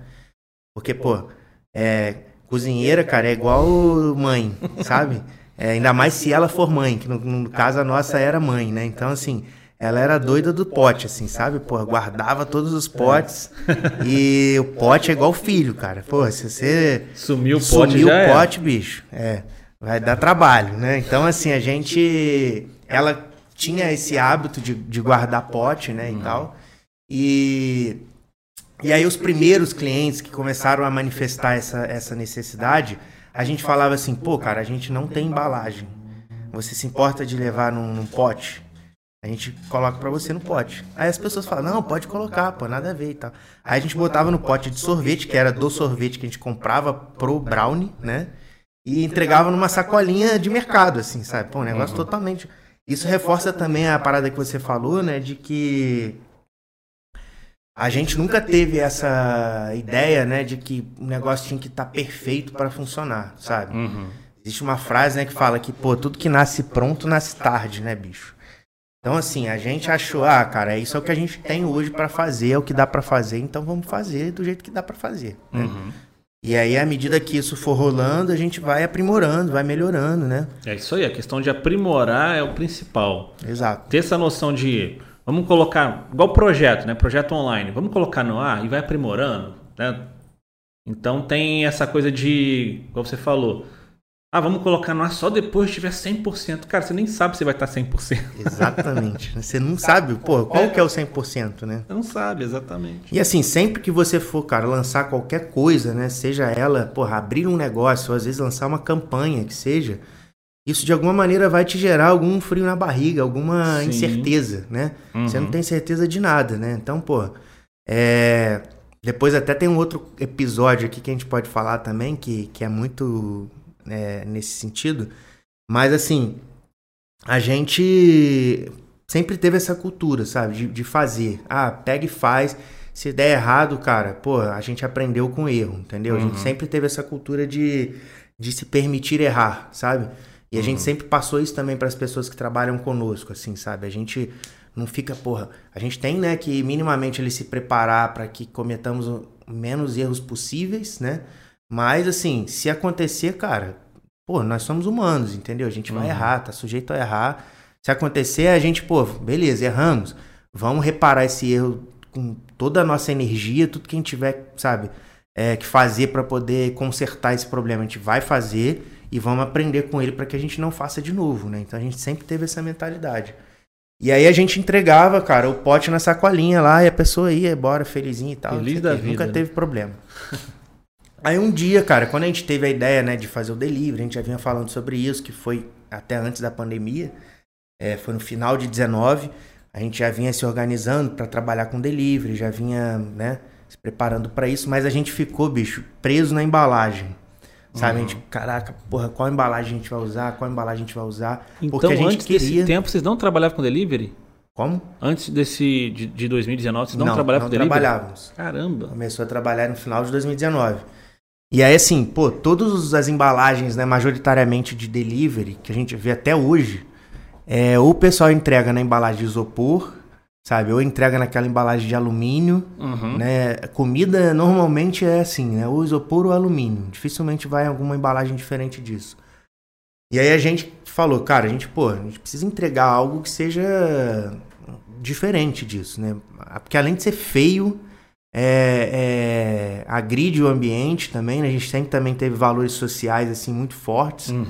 E e a gente e não, e não, não, não leva nenhuma experiência, né, para pessoa, não dá, não gera nenhuma nenhum impacto, né? Nenhuma surpresa. Então a gente ficou nessa, né, porra, pensando, pensando que a gente podia usar, que a gente podia usar, cara. Foram algumas semanas assim, queimando a mufa aí para poder ter alguma ideia, sabe? E aí um dia na reunião de, de marketing, cara, que nós fazíamos com a agência, assim, é, toda, toda, todo mês, a gente, eu fui contar esse caso, assim, sabe? Fui contar esse caso, nem lembro porquê, né? Como que eu fui contar esse caso. É, e contar, assim, com ironia, né?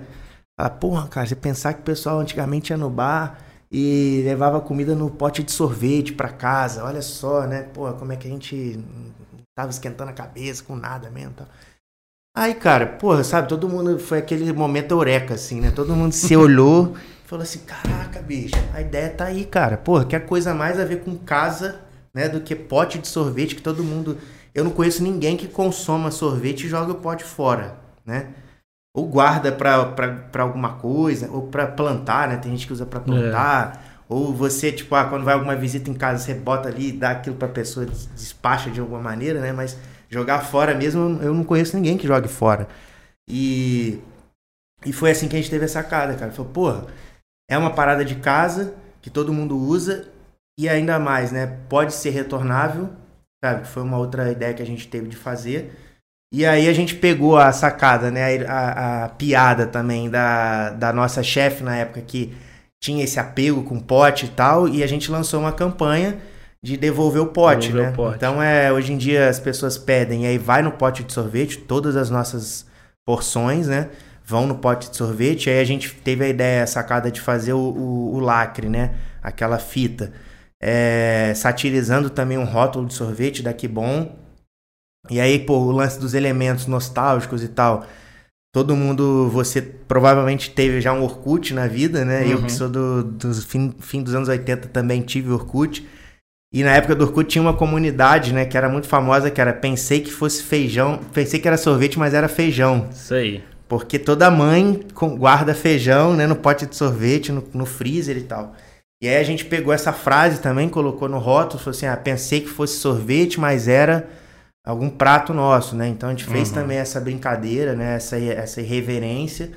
E, e, pô, a embalagem faz super sucesso, ela é, acondiciona a comida super bem, sabe? Sim, sim. Uma coisa que é um mito aqui, ó, que eu vou desconstruir esse mito aqui para todo mundo que tá assistindo. Todo mundo acha que a batata, né? Ah, batata não chega. A batata normalmente chega murcha em casa, né? Tem esse problema.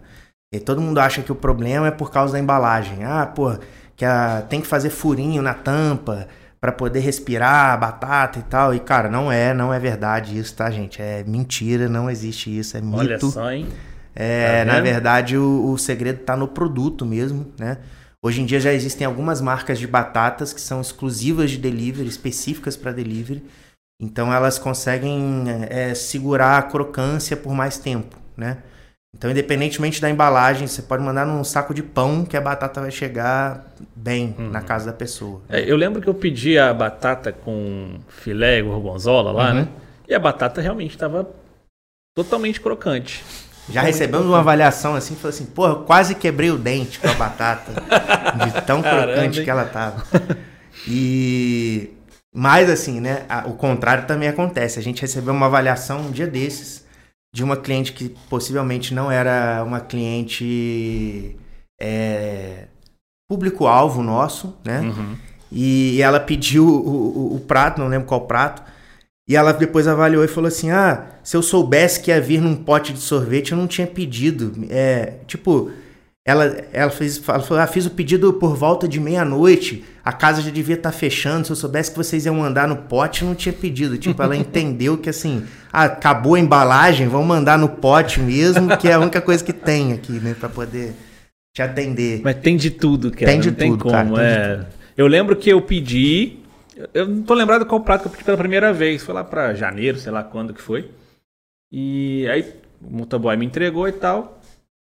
Quando eu abri, eu já achei estranhão, né? Porque pote de sorvete, eu não imaginava que ia vir pote de sorvete. Eu olhei e aí tava lá aquele rótulo, tinha essa questão do feijão. A minha, a minha reação foi rir. A minha reação foi, cara, os caras são sensacionais, cara.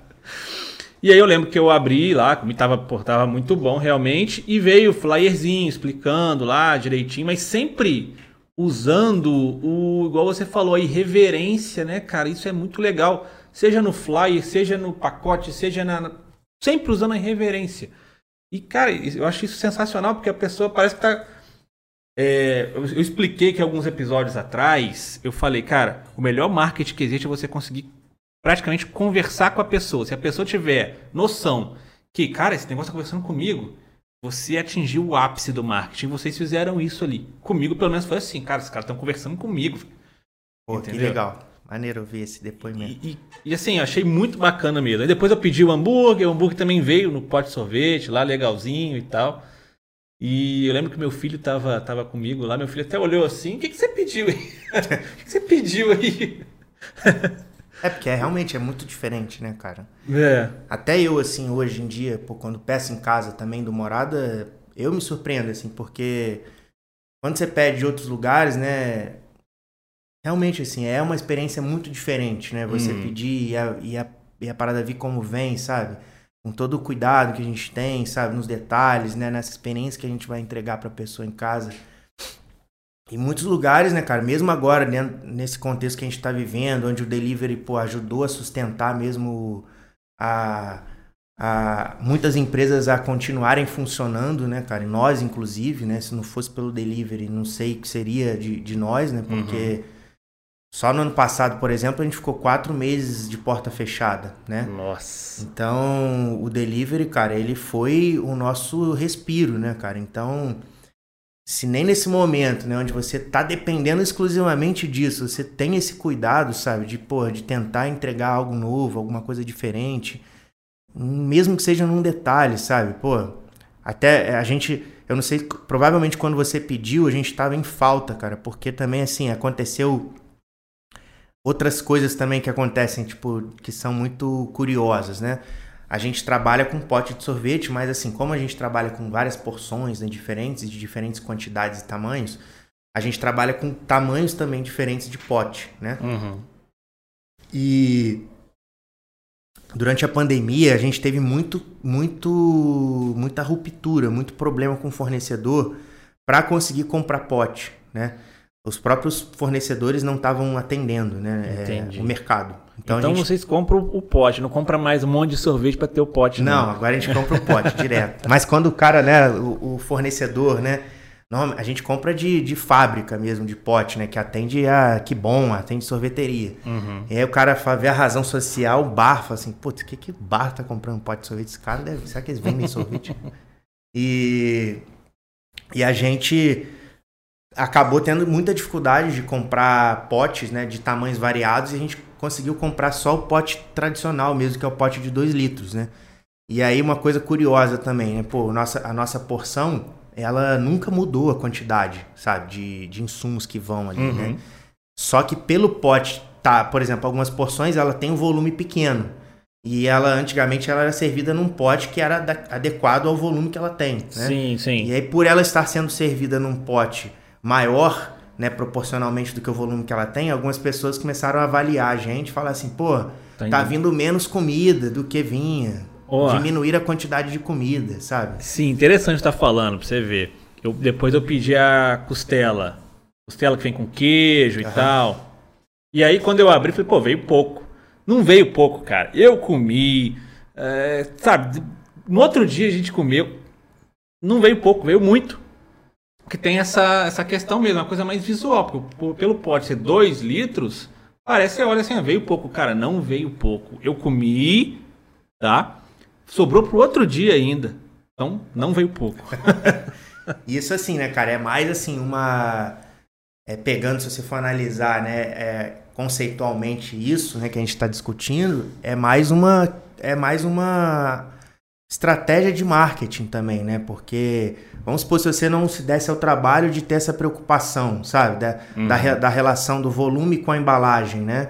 É, isso afeta diretamente na percepção do seu cliente, né? Uhum. Na, é, pô, o marketing ele precisa ser sensorial, né, cara? Pô, você afeta nesse caso a visão ali através da visão ele já o primeiro impacto que ele tem é na visão né? Sim, e aí, se sim. ele já tem essa surpresa negativa pô ele já vai comer o negócio com uma sabe com uma perspectiva diferente do que ele comeria se ao abrir ele fala porra veio comida pra caramba e tal é. pô, né? Você veio pouca pô veio pouca comida né? É, é, mais uma questão sensorial também que, que também é do marketing né? Pô o, o, o, o flyer por exemplo Uma outra coisa também que a gente sempre teve, desde o começo, né? A gente montou lá a nossa, uma, algumas playlists que a gente tem do bar, sabe? Uhum. E sempre seguindo uma mesma linha é, musical, assim, sabe? O mesmo gênero, o mesmo estilo musical. E assim, a gente segue essa mesma linha até hoje, né? A gente trabalha, por exemplo, é sempre com um rockzinho, um indie rock, um, punk rock, alguma coisa que também remete a essa memória afetiva, nostálgica, sabe? Dos anos é, 90, uhum. sabe? Início dos anos 2000. Por exemplo, todo mundo, nós, né, da nossa geração, quem na época de adolescente, não, eu conheço ninguém que não tenha gostado, tipo, de American Pie, por exemplo, né? É. Era o filme mais marcante da nossa adolescência, era American Pie. E a trilha sonora do American Pie era, era porra, só isso, assim, sabe? Era uhum. algumas bandas americanas, né? Tipo Blink-182, Sun 41, algumas bandas Green assim. Day. Green, oi? Green Day. Green Day, exatamente. Vai. Então a gente teve esse cuidado também, sabe? De montar, né? Uma playlist que também né, fizesse essa, esse resgate, né? Uhum. E até hoje a gente mantém essa mesma identidade. A galera que trabalha no bar, eles ficam às vezes assim, porra, cara, dá uma renovada aí, cara. Porra, não aguento mais ouvir essa música. É, coloca umas aí, mas. Estão lá todos os dias, né? Então, assim, mas a gente também procurou levar essa. Como a gente conseguiu construir essa identidade, né, ao longo de, porra, cinco anos tocando sempre a mesma coisa, né? O mesmo gênero, o mesmo estilo. Uhum Hoje em dia também no nosso flyer vai lá um QR Code onde a pessoa acessa e, e conduz para a nossa playlist no Spotify, no Spotify, né? Então, uhum. além de você ter essa experiência sensorial ali da visão, né, da embalagem e tal, do paladar que você come, né, o olfato também que já é estimulado pela comida, você ainda pode ter a experiência auditiva, né, de te remeter à experiência de estar lá no bar. Uhum. E aí depois a gente até descobriu, assim, curiosamente, que o Outback também estava fazendo essa mesma ação, assim, foi uma coisa ocasional. É. Que é de levar a mesma experiência, né, cara? Então é isso, de pensar né, em várias coisas, vários elementos que possam compor é, a experiência da, do cliente ali em casa, né? Que façam com que ele se sinta mais próximo de casa possível. A linguagem, né? A maneira de se comunicar.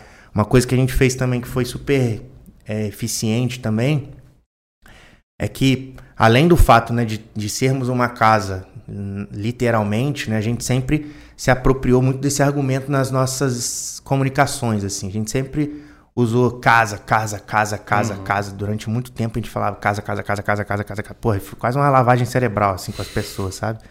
E, e hoje em dia, né, a gente vê muito cliente quando vai ao bar, sai do, sai do trabalho e fala, e vai ao bar e tira uma foto, passar, ah, tô em casa, sai do trabalho e vem para casa, uhum. sabe? Ah, sai do céu onde tô em casa. Hoje é dia de reunir a galera em casa, sabe? As pessoas também se apropriaram dessa linguagem, né? dessa, dessa marca, né? Uhum. Então é outra coisa que a gente também conseguiu fazer assim com, com mérito também, né? E que talvez nós nem tivéssemos lá atrás a dimensão de que isso tomaria, né? A proporção uhum. de que tomaria, mas que sem dúvida nenhuma foi extremamente importante para a construção da nossa identidade. É, e é muito difícil. É, é difícil porque o público que vocês têm talvez seja o público mais difícil de, de se trabalhar sabia? Porque é aquele público que gosta de, querendo ou não, ter novas experiências, testando um restaurante aqui, outro ali e vai, e, entendeu? Então é muito difícil trabalhar com esse tipo de público. De, vamos colocar aí, de 28 a 38 anos. Vamos dizer assim, claro que vai pessoas mais novas do que isso, mais velhas do que isso uhum. também lá, mas querendo ou não é o público-alvo, pelo que eu entendi, assim, né? É, e todos os empresários falam, cara, é um público muito difícil de se trabalhar. É muito complicado de trabalhar com esse público, porque é um público muito exigente, né? E ao mesmo tempo eles sim testam vários lugares, né? E assim, não tem como a gente não perguntar sobre isso, porque querendo ou não, todos os empresários que sentam aí, eu pergunto, cara, pandemia, o que que, como que foi? Ou seja, vocês receberam a notícia, ela não pode mais abrir, o que, que qual foi o impacto no negócio de vocês? A gente sabe, claro, que tem um impacto na venda, tem impacto nisso, mas como foi o impacto até mesmo, assim, para os colaboradores, sabe? Como que vocês lidaram com isso, que aparentemente lidaram né, bem, né? Acho que, pelo que você já falou, tem toda uma questão de, do marketing que vocês construíram, ajudou muito vocês a lidar com isso, né?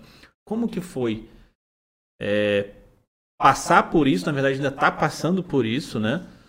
É, a gente espera em breve aí não estar tá mais vivendo essa, essa coisa maluca aí que estamos. É, mas como que foi assim para você, né? tem um, um negócio com seus sócios, como que foi lidar com isso daí?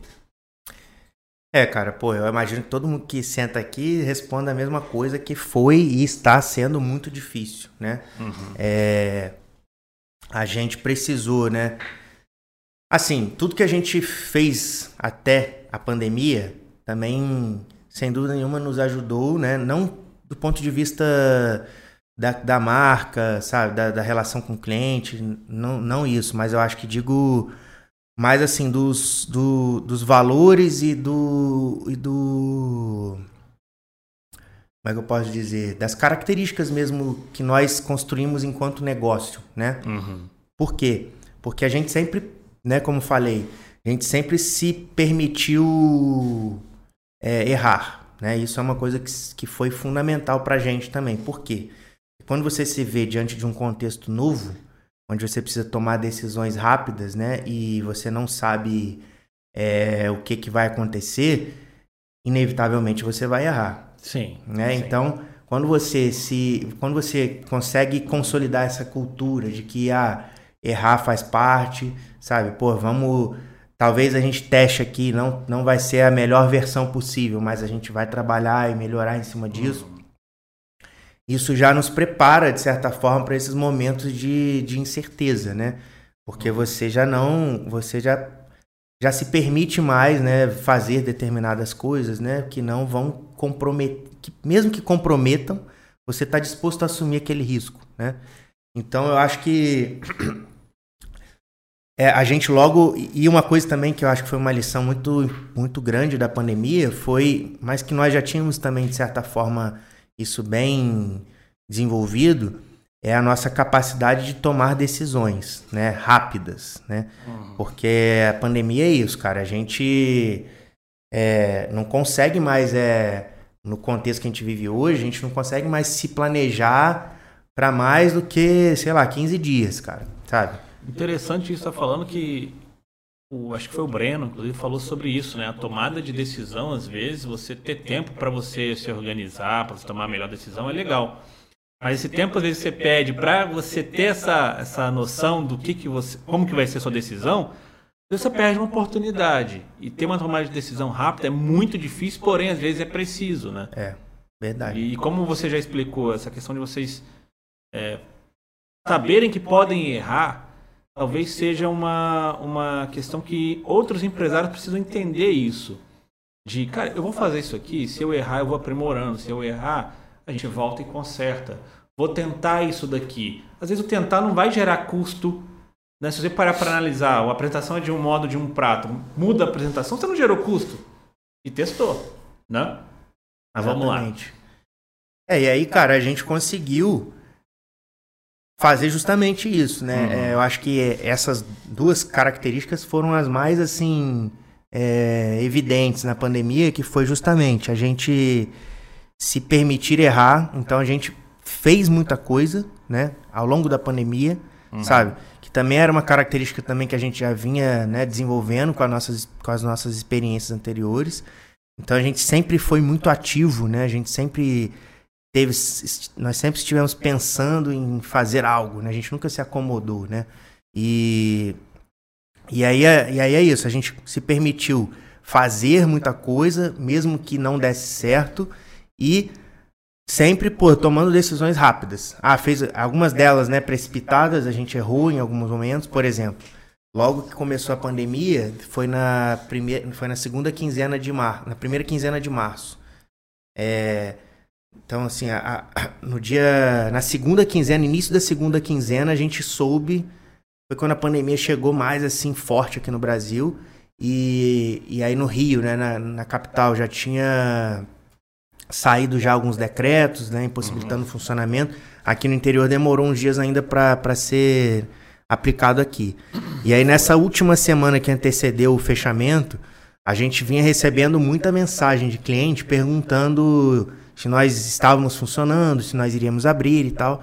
E aí, por exemplo, naquela ocasião a gente pegou e publicou assim, ó, estamos funcionando com as orientações de segurança. Naquela época já tínhamos né, algumas orientações em relação ao uso de, de álcool, ao distanciamento, mas a máscara, por exemplo, Antigamente não era obrigatória, né? Ela era obrigatória só se você tivesse com algum sintoma, né? Depois tornou-se obrigatória para todo mundo. Exato. Eu lembro que eu vim até aqui no, no, no, escritório, eu vim, era mais ou menos dia 20 de março, com máscara. Todo, todo mundo ficava me olhando assim, porque ninguém tava com máscara. É, não era, não era uma exigência, né?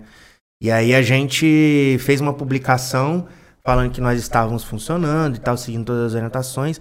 Só que naquela época, né, até por conta da imprensa, da mídia, as pessoas já estavam com muito medo, né, do que uhum. poderia vir a ser aquilo. Naquela época, pô, na Itália, né, já estava passando Nossa. aqueles episódios, né, de falta de oxigênio que, uhum. pô, a gente nunca ia imaginar que um ano depois nós ainda, ainda estaríamos vivendo isso, né, aqui no Brasil. E e a gente sofreu várias críticas, assim, sabe, naquela ocasião. Pô, mas estão abrindo, tem que priorizar a saúde, a vida e tal, porque naquele, no começo esse debate ele foi bem intenso, né, sobre a economia e a saúde, né? Ainda uhum. existe hoje, mas hoje em dia ele perdeu um pouco de força, né, embora ele seja importante de ser debatido. E aí, por exemplo, esse foi um exemplo de uma atitude que a gente tomou, sabe, de uma tomada de decisão rápida, mas que foi precipitada e que trouxe consequências negativas pra gente, uhum. né? E mas assim, algo, por exemplo, que trouxe uma consequência super positiva. Aí, pô, na semana seguinte, depois da gente ter tomado essa paulada, a gente poderia ficar lá embaixo do chuveiro chorando, mas não. Falou, cara, o que a gente pode fazer para poder reverter essa situação? Fomos é, obrigados a fechar as portas, né? Fechamos as portas no dia 20 de março, se não me engano, do ano passado. E aí, quando a gente se viu nessa situação, trabalhando exclusivamente com delivery, é, primeiro, né? A gente já tinha conseguido, pelo menos, assim, ter um produto legal de delivery, porque a gente já tinha lançado no final de 19. Então essa já não foi uma preocupação que muita gente teve que se adequar, né, de uma Sim. de forma meio imediata, né? Então a gente já tinha o delivery. E só que assim, o, o, delivery não era pra gente algo tão representativo, né? Era algo que nós tínhamos, era uma opção, mas acho que assim, até as pessoas mesmo não tinham muito esse hábito de consumir, sabe, em casa. Você tem uma noção de quanto que era a, a, no faturamento dele? Tem, tem. É, antigamente, assim, a gente, a gente, lançou em outubro de 19, né? Então a gente teve mesmo de, de operação pré-pandemia quatro meses, que foi novembro, dezembro, janeiro e fevereiro, uhum. né? Nesses quatro meses, cara, delivery representava de 5 a 7% do nosso faturamento, uhum. né? E, e ele era assim, algo realmente que nós não dávamos muita atenção, sabe? Era mais uma, uma alternativa. Quando o bar, por exemplo, estava é, muito cheio, né? Porque né, antes da pandemia a gente trabalhava dentro da nossa capacidade máxima. Por muitas das vezes a gente desligava o delivery, né? Porque a gente priorizava a operação de salão, então o delivery ficava desligado. E e aí, quando a gente se viu, né, cara, diante daquela, daquela situação de o delivery era a nossa única solução, foi quando a gente realmente parou e falou, vamos olhar para o delivery. E o que, que a gente vai fazer? E aí, a primeira ação que a gente fez, cara, na verdade, a segunda, a primeira foi implementar o WhatsApp, por exemplo, como canal de uhum. venda, porque até então nós trabalhávamos só com, com iFood, né? E a gente implementou o WhatsApp. E nesse, nos primeiros quatro meses de pandemia, por exemplo, o WhatsApp vendeu mais do que o iFood, que é muito bom para o negócio porque o iFood tem taxas muito Taxa. abusivas, né? Uhum. É, qualquer uma dessas plataformas de delivery são assim. E, e já pegando o gancho que você falou, é, em Volta Redonda tem só iFood ou tem mais? Cara, assim, tem o iFood, tem o Uber Eats, mas são muito poucas empresas que estão no Uber Eats, porque o Uber Eats é muito mais caro do que o iFood pro fornecedor, pro empresário. Para mim era o contrário. Não, cara, é mais caro, é surreal, assim. É... O iFood, assim, pra vocês terem noção, né, cara? Pô, o iFood, se você, por exemplo, é... enquanto cliente, por exemplo, se você faz um pedido na loja, aí você opta por pagar online, né? E não pagar lá o, o motoboy na hora. E se o estabelecimento não tem frota própria de motoboy, se ele usa os motoboys do iFood, o iFood chega a cobrar por cada transação 28%, se não me engano. Uhum. Então, assim, ele é um sócio do seu negócio, né? Cada venda que você faz, se deixar 28% para ele, é um terço do que você está vendendo. Então, para a gente foi bom, né, ter implementado o WhatsApp como canal. Uhum. E, e assim, mas isso foi só uma, uma, né, uma alternativa que a gente criou ali, disponibilizou. Mas a gente fez várias ações e a primeira delas, que foi super legal, que a gente teve a ideia de fazer, que foi o seguinte. A gente pegou e falou, pô, e agora? O que a gente vai fazer? A gente precisa é, fazer com que mais pessoas conheçam o nosso produto, porque assim, é, não é muito convencional um bar, né, entregar no iFood, né, porra. Sim. Pizzaria, hamburgueria, né, ou alguns restaurantes já têm esse hábito já, já tinham esse hábito há mais tempo. Bar, né, comida de bar mesmo não era uma prática que as pessoas tinham, não era um hábito que as pessoas tinham. A gente falou, a gente precisa aumentar a nossa adesão, né, a nossa visibilidade. De que maneira a gente pode fazer isso? Aí, cara, um dos meus sócios teve a ideia de, pô, foi numa loja de 1,99. Comprou, cara, vários brinquedinhos de 1,99. Comprou coisas também, de novo, nostálgicas. Comprou saquinho de bolinha de gude, aquele pega-vareta, você hum, lembra? Que a gente jogava sim. quando era moleque. Comprou peão, comprou caixinha de dominó, comprou é, baralho. A gente comprou vários brinquedinhos que, porra, custaram todos R$1,99. E a gente mandou, junto de todos os nossos pedidos, a gente mandava um brinquedinho sortido. Junto do brinquedinho, uma carta falando que naquele momento, né, onde as pessoas estavam obrigadas a ficar em casa com a família, a gente estava tentando levar uma experiência diferente para que as pessoas encarassem aquele momento com mais leveza. Né, Arrebentarem. Com, com mais é, naturalidade, uhum. né? E, e aquilo seria uma forma de você é, se, se desligar né, daquilo tudo que vinha acontecendo, das notícias ruins que a gente vinha tendo naquela época. E uma forma ali de você se divertir né, com a família, né, de, de explorar esse momento com a família. E a gente fez isso durante uns 20 dias, assim, sabe? Para todos os pedidos a gente mandava brinquedo. Aí, pô, aqui em, em, Volta Redonda, por exemplo, o comércio fechou. E aí o comércio de Barra Mansa continuou aberto por mais alguns dias. A gente precisou ir a Barra Mansa para poder comprar, para continuar tendo brinquedo para conseguir mandar, né? E aí, cara, isso gerou de novo um marketing orgânico absurdo, né? Uhum. A gente chegou até a ser convidado pela TV aqui para poder fazer uma reportagem sobre isso. É... E, e, pô, essa foi a primeira de muitas ações que a gente veio a fazer a partir daquilo ali. É, algum, a gente recebeu vídeo assim de cliente é, com, com o filho, sabe? Brincando de uhum. pega-vareta, sabe? É, então, assim, para algumas pessoas aquilo teve um valor simbólico Sim. muito forte, né? E a gente teve essa sacada, sabe, muito rápido, né? Pô, foi na primeira semana de, de pandemia. Depois, quando a máscara se tornou obrigatória, a gente começou a enviar para todo mundo um, uma máscara descartável a gente conseguiu comprar também, naquela época estava super difícil de comprar, porque a demanda já estava muito alta. E a gente mandou na, uma carta de novo, e aí a carta dizia assim, é... Ah, não sei se você sabe, mas agora a máscara é obrigatório. Então, se você for sair à rua, tiver, tiver que sair por algum motivo, não se esqueça de usar máscara e tal. Então, a gente acabou fazendo até um serviço de utilidade pública, né, naquela ocasião, de ajudar a divulgar a obrigação da máscara, a importância da máscara, né? De, de você usá-la naquele momento. É, essa embalagem de molho, né? Quando eu falei da, ah, do, dos problemas que a gente teve né, ao longo da pandemia, um deles foi esse. Provavelmente quando você pediu o molho foi num saquinho plástico. Foi, mas tinha esse, tinha esse daí também. Tinha adesivo, né? Isso. Mas não era nessa embalagem de, desse chup-chup antigo, é. né? porque a gente não estava conseguindo comprar, a gente estava com dificuldade de fornecimento. Uhum. E agora a gente já conseguiu comprar, já voltou ao normal. Então, assim, uhum. é mais um elemento também que remete a essa nostalgia, essa memória afetiva, né, de quando nós éramos Só para explicar, é que a gente viu aqui agora que vocês fizeram como se fosse uma, um adesivo, né? Uma... Isso. Como é que é o negócio? Para ficar feito, de molho em casa. Feito para você ficar de molho em casa. Isso, feito para você ficar de molho em casa. E aí, dentro né, da embalagem ali é o molho que vem, com, com, com hambúrguer ou com um prato que tiver molho. Exato. Realmente, é, é, é, igual você falou, tem várias sacadas que são mais. É, é, são menos sutis e algumas são bem sutis, né, cara? E que, querendo ou não, a pessoa olha, porra, que legal, que bacana, né? Exatamente. Cara. E.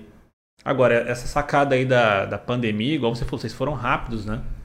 Vocês foram rápidos, com certeza deu bastante resultado orgânico, sim. Muita gente deve ter postado, muita gente deve. E a, a coisa foi fluindo. É, né? uma coisa também que a gente lançou, que foi super legal, que também teve assim uma repercussão muito bacana, é que lá no bar muitas pessoas usavam o bar para comemorar aniversários, né? O bar ele é uhum. é muito procurado com essa finalidade. E a gente tem até um produto, né, na, no bar mesmo, que a gente chama de comemorada. Uhum. Que nada mais é do que, vamos supor que você queira comemorar seu aniversário lá, você vai fazer uma reserva com a gente e a gente prepara mesmo uma festa para você. A gente é, destina um cômodo da casa, né? Então você faz a, uma festa em um cômodo da casa. É, e aí a gente coloca chapéuzinho, bola, é, com a nossa marca, né? É, mas também, assim, algo também que é super nostálgico, né? Aquele chapéuzinho que hoje em dia a gente não vê mais. É, a gente pendura um, as letrinhas, assim, penduradas com pregador, sabe? Escrito parabéns, Tiago, parabéns, sabe? Rafael. E aí a gente arma, né, esse ambiente, essa atmosfera e a pessoa celebra ali o aniversário e tal com esses elementos que compõem essa experiência. E aí a gente falou, pô, agora todo mundo tá em casa, ninguém tá podendo sair para comemorar aniversário, né? Como uhum. que a gente pode atender a essa demanda? Então a gente adaptou o kit para casa, né? A gente montou a gente montou um kit que a gente chamou de kit comemorada, né? E, e, e ele era pensado para atender quatro pessoas, pensando numa família, né? Uhum. É, os pais e dois filhos e tal, ou casal de namorados e tal. E aí a gente fez um kit mesmo, onde você escolhia alguns produtos do nosso cardápio e junto do kit ia também um, um bolinho que a gente fazia, que era um bolinho simbólico, mas com uma velinha. E também os chapeuzinhos e as bolas. Ah, vai também Vai também. Então você podia montar, né, minimamente uma festinha em casa, uhum. já que você não podia sair naquele momento, comemorar com outras pessoas. E, e foi uma outra coisa que deu bastante certo, assim. Chegou, teve um mês no início da pandemia que a gente vendeu pelo menos um kit desse por dia. Caramba. É, então foram no mínimo aí 20 e poucos aniversários que a gente pôde celebrar só nesse no mês de abril, se não me engano. Eu vi, eu vi isso no iFood, né? Mas quem quiser comprar, vai no WhatsApp, que é melhor. Que... Exatamente. Essa dica é muito importante. É, mas eu vi lá, no, acho que são inclusive tem dois ou três produtos, né? Isso, você escolhe um, um prato de entrada, mais um outro prato principal, uma bebida. Aham. Uhum. é, muito, é muito bacana. É uma, tipo um combo, falou, né? É uma, é uma fatia do mercado, né? Você poderia Exato. não ter isso. Usando os mesmos produtos que você já tem, você fez ali, montou um produto que gera demanda. Exatamente. Né? Então, Teve assim... bastante aceitação, assim, sabe? Foi uma outra sacada muito legal. Uhum. E tivemos várias outras também, assim, sabe? Ao longo do, os próprios hambúrgueres, né? Nós não tínhamos hambúrguer antes. Ah, não tinha hambúrguer? A gente lançou na pandemia, né? Porque pensando justamente nisso, ah, hambúrguer é um produto muito consumido em delivery. Então, pô, se a gente fizer isso, aumenta a nossa probabilidade de venda, né? Então, pô, a gente lançou uma linha de hambúrgueres Mas durante a pandemia. Acertaram entendeu? pra caramba no hambúrguer, hein, cara? eu comi esse hambúrguer aí, o negócio é. Tava até falando com você, e não é, não é zoeira que eu, eu sou aficionado por hambúrguer. Gosto mesmo. Então, como aí dois, três hambúrgueres por semana. e eu testo muito, né? Eu compro em vários lugares. E sim, o hambúrguer que eu mais gostei foi o que eu comprei de vocês lá, que é o de pernil, né? Porra, muito bom, cara. Muito bom. É tão bom que veio esse molho junto. E eu nem sabia que o molho era barbecue, porque ele vem mais líquido e tal, cara. Muito bom. Porque eu acho barbecue muito doce. Eu nem gosto tanto de barbecue. Mas aquele não, que ele tava. Coloquei molho, eu ficava falando com ela, cara, esse molho é muito bom. Talvez você consegue fazer. Faço nem ideia. Parece, parece um barbecue, mas não é doce, não é tão doce e tal. Não sei, parece que vem com pimenta, não sei. Mas é muito bom. Então vocês acertaram muito, né? Porque uma coisa é você querer colocar hambúrguer no cardápio, outra coisa é colocar os hambúrgueres no cardápio, né? Pô, fico muito feliz. Vamos depois eu vou mandar um de brinde aí pra você. É, opa! Depois, depois desse merchan aí, não posso, né? Não posso deixar passar essa. Receita também agradece, né? A gente deixa em ordem. não, e outro prato também que é muito bom, que eu gostei, foi tanto da costela, costela bêbada, né? E o da batata com gorgonzola, filé gorgonzola, pô. Muito bom, muito bom. Aí vocês até colocam lá que é o prato mais pedido e tal. É, ele e o pirulito também é um prato que vende bastante. É. Tapioca. Tapioca, carne seca, queijo coalho. Caramba. Tá dando até fome aqui, né? Tá dando até fome, né? Esse eu comi lá, não E aí, beleza, a pandemia vocês tiveram várias sacadas. Eu acho que essa sacada aí dos presentinhos foi, cara, sensacional, porque mexe também com o emocional da pessoa e ela precisando daquela mensagem, vamos dizer assim, né? Sim. E algumas empresas tentaram fazer isso colocando um negocinho na embalagem, escrito e tal. Pô, legal, bacana, eu recebi algumas. Achei bacana porque realmente as pessoas precisavam de ter essa, essa mensagem de força, né, numa hora tão complicada. Teve uma outra ação que a gente fez que foi super legal, por exemplo, no Dia dos Avós, se não me engano, em julho. Pô, naquela época, né, ninguém tava nem se arriscando a tentar ver os avós, né? E a gente montou um kit também dos avós, então a gente personalizou a embalagem.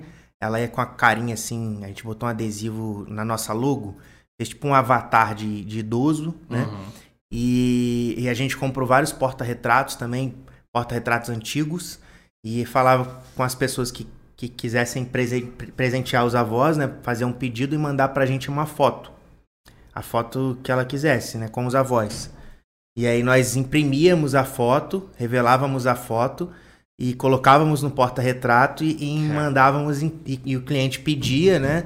E era entregue na casa dos avós, assim, junto com o porta-retrato de surpresa, né? Então, foi uma outra ação também, né? Sacada que a gente teve. E assim, você vê que são coisas assim. Porra, não é nada inovador pra cacete, né, cara? Porra, não é uma criação mirabolante, não tem nada de tecnológico nisso. É, mas sabe qual que é o negócio? Assim, eu já atendi muito cliente, muito cliente. Ideias sempre aparecem. O negócio todo, cara, é você ir lá e fazer. Que é o que vocês estão fazendo, que vocês já faziam. Vem a ideia, vamos lá, vamos fazer. Igual você falou também, cara, se errar, errou. Mas vamos lá, vamos fazer. Cara, porque para a ideia se tornar algo palpável e ir para ação, parece que tem todo um delay, sabe? É, pô, não, mas tem que comprar porta-retrato, tem que pedir pro cara enviar. Será que, ó, será que ele vai enviar a foto? Vai ser um negócio. Vocês não, vocês passam por cima disso, pelo que eu entendi. Cara, vamos passar por cima disso, vamos, vamos fazer. É, bicho, se você, pô, fez, né? Recebeu uma foto, ah, fez uma pessoa, mas, pô, fez, entendeu? Uhum. Beleza. E assim, mesmo quem não aderiu, né, viu de alguma maneira que a gente fez a ação. Então, assim, o cara que tá vendo a ação, ele não sabe que você só vendeu um. Sabe? É, exatamente. Então, assim, aquilo acaba se tornando uma ação, né, que vai promover a imagem, a tua marca, né? Vai, pô, gera essa humanização da marca, sabe? Essa sensibilidade da marca. E talvez é, na, na parte comercial nem tenha sido uma ação tão eficaz, assim, né? Uhum. Mas ela traz é, outros outros valores consigo, Sim. né? Agrega de outra forma, que talvez seja até a no longo prazo, talvez seja até mais simbólico do que o, o, o comercial ali na hora foi, né? Com Efetivamente. certeza. Vai ter gente daqui a alguns anos lembrando disso, né? Então Verdade. isso é, é- é muito bacana porque, ao meu ver, vocês hoje fazem um trabalho assim. É, é difícil até de explicar, para te falar a verdade, porque vocês colocam. É como se fosse um marketing de ação, assim, sabe? O marketing, cara, é isso, vamos, vamos fazer, vamos lá, vamos, vamos colocar no ar, vamos fazer isso sim, vamos. Sabe, sem se preocupar se aquilo ali, igual você falou, igual, sem se preocupar se vai dar errado, sem se preocupar se vai vender um ou dois ou três ou mil. E, igual te falei, eu já lidei com muitas empresas, com muitos profissionais de marketing e realmente me impressionou muito, sabe? A, a maneira de como vocês conduziram isso desde o começo, como você explicou, é, impressionou bastante mesmo, sabe? E, e é claro, vocês estão no meio ainda da, da, da coisa, vai, vão vir muitas ideias, muitas ações, né?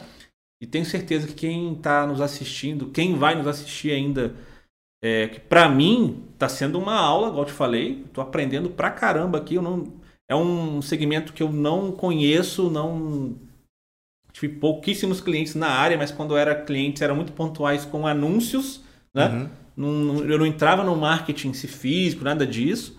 Então tô aprendendo muito é, e acredito que as pessoas também estão aprendendo bastante, porque é quase uma aula. Dá pra colocar depois no título do vídeo lá, aula sobre mais. Tá, dá pra colocar, porque Eu E acho assim- assim, cara, que o. é, até trazer uma outra. Que esse aqui eu não posso deixar de contar também. É. Que eu acho que foi, assim, talvez o nosso maior risco, assim, que a gente assumiu até hoje, né, nesse posicionamento do marketing e tal, foram os nossos merréis, né? Que a gente tem hoje os merréis, que, que nada mais é do que a nossa. A gente criou uma moeda interna Uhum. da casa, né? E os merréis, eles são essencialmente um, um- Ele é um programa, ele funciona como um programa de fidelidade e também como um programa de cashback, né? Uhum. Por quê? Toda vez que você vai ao bar, dependendo do valor que você consome, você ganha uma quantia equivalente em merréis. E um merréis é uma cédula mesmo, em, em dinheiro, uma nota que a gente criou, né? Uma cédula verde, parece com a nota de um real antiga, né? Que não existe mais. A pessoa leva isso fisicamente Leva isso mesmo. fisicamente, guarda na Uhum. carteira e tal. É outra coisa também que a gente ficou nessa, né? Nesse impasse. Pô, vamos fazer, não vamos? Porque as pessoas hoje em dia não guardam, né? Papel e tal, vai gerar um lixo ou vai incomodar de alguma maneira. Mas a gente falou, ah, cara, é o que dá pra fazer hoje é isso. A gente chegou até a orçar moedinha também pra ver quanto que ficaria, mas ficou muito mais caro. Então falamos, vamos seguir por esse caminho que é o que a gente é o que dá pra fazer hoje, mesmo não sendo a melhor opção, né? E a gente fez e lançou, e, e aí, pô, você ganha uma quantia equivalente em merréis, de acordo com o que você consome. E isso, é, bom, te, te, te incentiva, né? Te motiva a voltar lá para gastar esses merréis. Então, a fidelidade acontece por isso. E o cashback é, quanto mais você gasta, mais você ganha. E essa moeda tem valor diferente de acordo com o dia, né? Então, nos Ah, dias, por sim. exemplo, que a gente tem naturalmente menos cliente, né? Onde os dias tipo mais fracos, por terça, quarta-feira, né? Dias de menor volume, ele vale mais. Então, cada cédula, por exemplo, de merréis no, no, numa terça-feira, por exemplo, vale três reais. Caramba. Né? Já num sábado, ou no domingo, ou no- numa sexta, ou no sábado, que são os dois dias de maior movimento, vale um real. E a gente já fez até, às vezes, alguns eventos onde a gente brincou com a cotação dentro de um mesmo dia. Ele chegou a valer até oito reais, sabe? Dependendo de uma faixa de horário que é muito, que não é muito popular, né? Pode virar até um trading de merréis, né? Exato, é. A gente fez assim com as TVs, né? Compondo, falou assim: ah, agora aumentou a cotação e tal. Fez, um, fez uma ação bem interativa. Mas quando a gente foi lançar os merréis, cara, foi uma ideia também, né? Que a gente, que a gente teve que foi assim, muito ousada, né? Que a gente. é, a gente soltou um comunicado de manhã cedo falando que o bar tinha sido invadido na noite anterior e, e, e que era para as pessoas ficarem despreocupadas, que não tinha ninguém dentro de casa no momento da invasão, é, mas que nós estávamos averiguando as imagens de segurança, né, para ver o que, que tinha acontecido, né? Só que assim, cara, na verdade essa ação ela já estava toda arquitetada, toda planejada, a gente já tinha feito a captação de todos os conteúdos. A gente pegou o hype da época do, do La Casa de Papel, que, que ia lançar, se não me engano, a terceira temporada na época, Uhum. então estava se falando muito sobre isso. E a história do La Casa de Papel, né, tem a ver com dinheiro, né? É, com assalto ao banco e tal. Então, a gente meio que usou isso como inspiração, né? E aí a gente simulou mesmo de fato um assalto ao bar. É, a gente entrou vestido no bar com aquela roupa do La Casa de Papel, com a máscara de Dali e tal, e gravou toda a ação do assalto com as nossas câmeras de segurança. Então, o, a pessoa que entrou, né? Ela foi no caixa, abriu a gaveta do caixa e pegou bastante dinheiro e jogou numa sacolinha, tipo, bem caricata mesmo, sabe? Aquela sacolinha de ladrãozinho, assim, de, que tem até, tinha até um cifrão desenhado na sacolinha, sabe? E a galera acredita, a acreditando. aí. acreditaram, acreditaram. Aí, assim, a gente simulou isso, né? Esse assalto. Primeiro a gente soltou esse comunicado. E aí, cara, a gente. A a ideia é que era que o comunicado fosse soltado de manhã e a gente ia falar, né? Desmentir isso mais à noite, assim, sabe? Uhum. Só que o negócio tomou uma proporção tão grande que a gente precisou já fechar ali, dar o desfecho da história, tipo, uma hora depois, assim, Que sabe? isso. Porque começaram a compartilhar muito e tal a, a- a notícia. Quase virou caso de polícia. é, saímos no jornal. é, Eu acho que eu lembro disso daí agora. foi, foi ousado, foi ousado essa daí. E, e assim, cara, a gente na época, nós tínhamos, sei lá, é, 15 mil seguidores assim no Instagram e a, e a ação, né, com tudo que compôs a ação, a gente conseguiu um alcance de mais de 600 mil pessoas. É uma ação totalmente gratuita, né, orgânica, a gente não investiu absolutamente nada. Para não falar que a gente não investiu nada, a gente alugou a fantasia para poder simular o assalto mas não teve nada de anúncio, de patrocínio. É, essa, essa cena né, do assalto foi exibida numa página que era a Casa de Papel Brasil, que tinha não sei quantos mil, mil, mil- mil seguidores, assim, milhares de seguidores. E, e, na verdade o assalto, né, nós estávamos assaltando supostamente o caixa, mas era, não era dinheiro, era a nossa moeda. Né? E aí depois a gente revelou que que, o- que o ladrão assaltou, mas era para beneficiar os nossos clientes, que a gente estava lançando uma moeda e tal. E foi essa ação que a gente fez, assim, né? de gerou, e gerou impacto, assim, absurdo. É, até hoje eu acho que tem gente que acredita que nós fomos de fato assaltados, porque muita gente achou que o vídeo era verdade e não se ligou na sacada, sabe? Teve gente que falou assim, nossa, que absurdo, né? Entrou fantasiado. É, Teve gente que deve ter ficado puto também, né? Teve, teve gente que ficou assim. É por isso que eu falo assim, essa ação foi uma ação muito polêmica, né? E, e foi uma ação que a gente assumiu um baita de um risco, né? De dar errado, mas eu acho que quando a gente pensou, a gente ficou tão extasiado pelo que poderia ser que a gente desconsiderou os riscos envolvidos, assim, sabe? Foi meio que totalmente imprudente, né? É aí o vídeo aí. O vídeo do assalto. E aí a gente. O, o- o suposto assaltante, né? Ele foi na cozinha, ele belisca alguma coisa, ele vai no bar, toma um gole de chopp. E aí teve gente comentando, porra, mas o cara ainda bebeu, é um folgado, que não sei que. Folgadão. Foi muito engraçado, cara. E assim, pô, o negócio trouxe, né, uma repercussão pra gente gigantesca.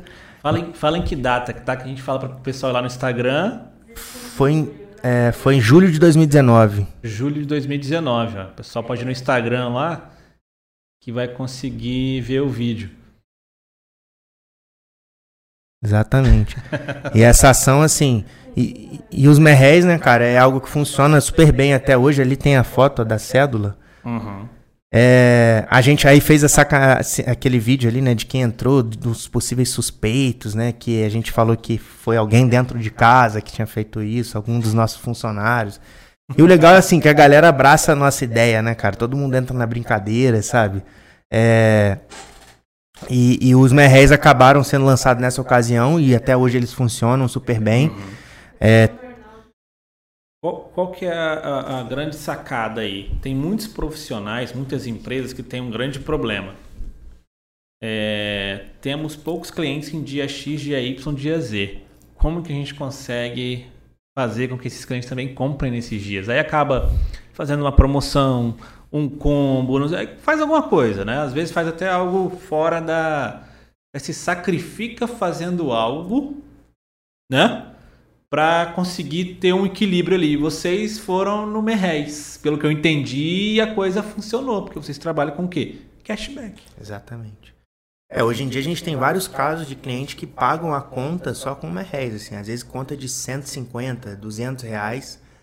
O cara tá juntando ali os merréis, sabe? E aproveita ali aquela ocasião para gastar, sabe? Que doideira. Que é, pô, pra gente, assim, é, não existe prova maior de que o negócio funciona, né, cara? Uhum. E mesmo sendo um papel que faz com que as pessoas guardem, né, que é algo que a gente relutou um pouquinho lá atrás, acabou que funcionou, sabe? Deu certo, né?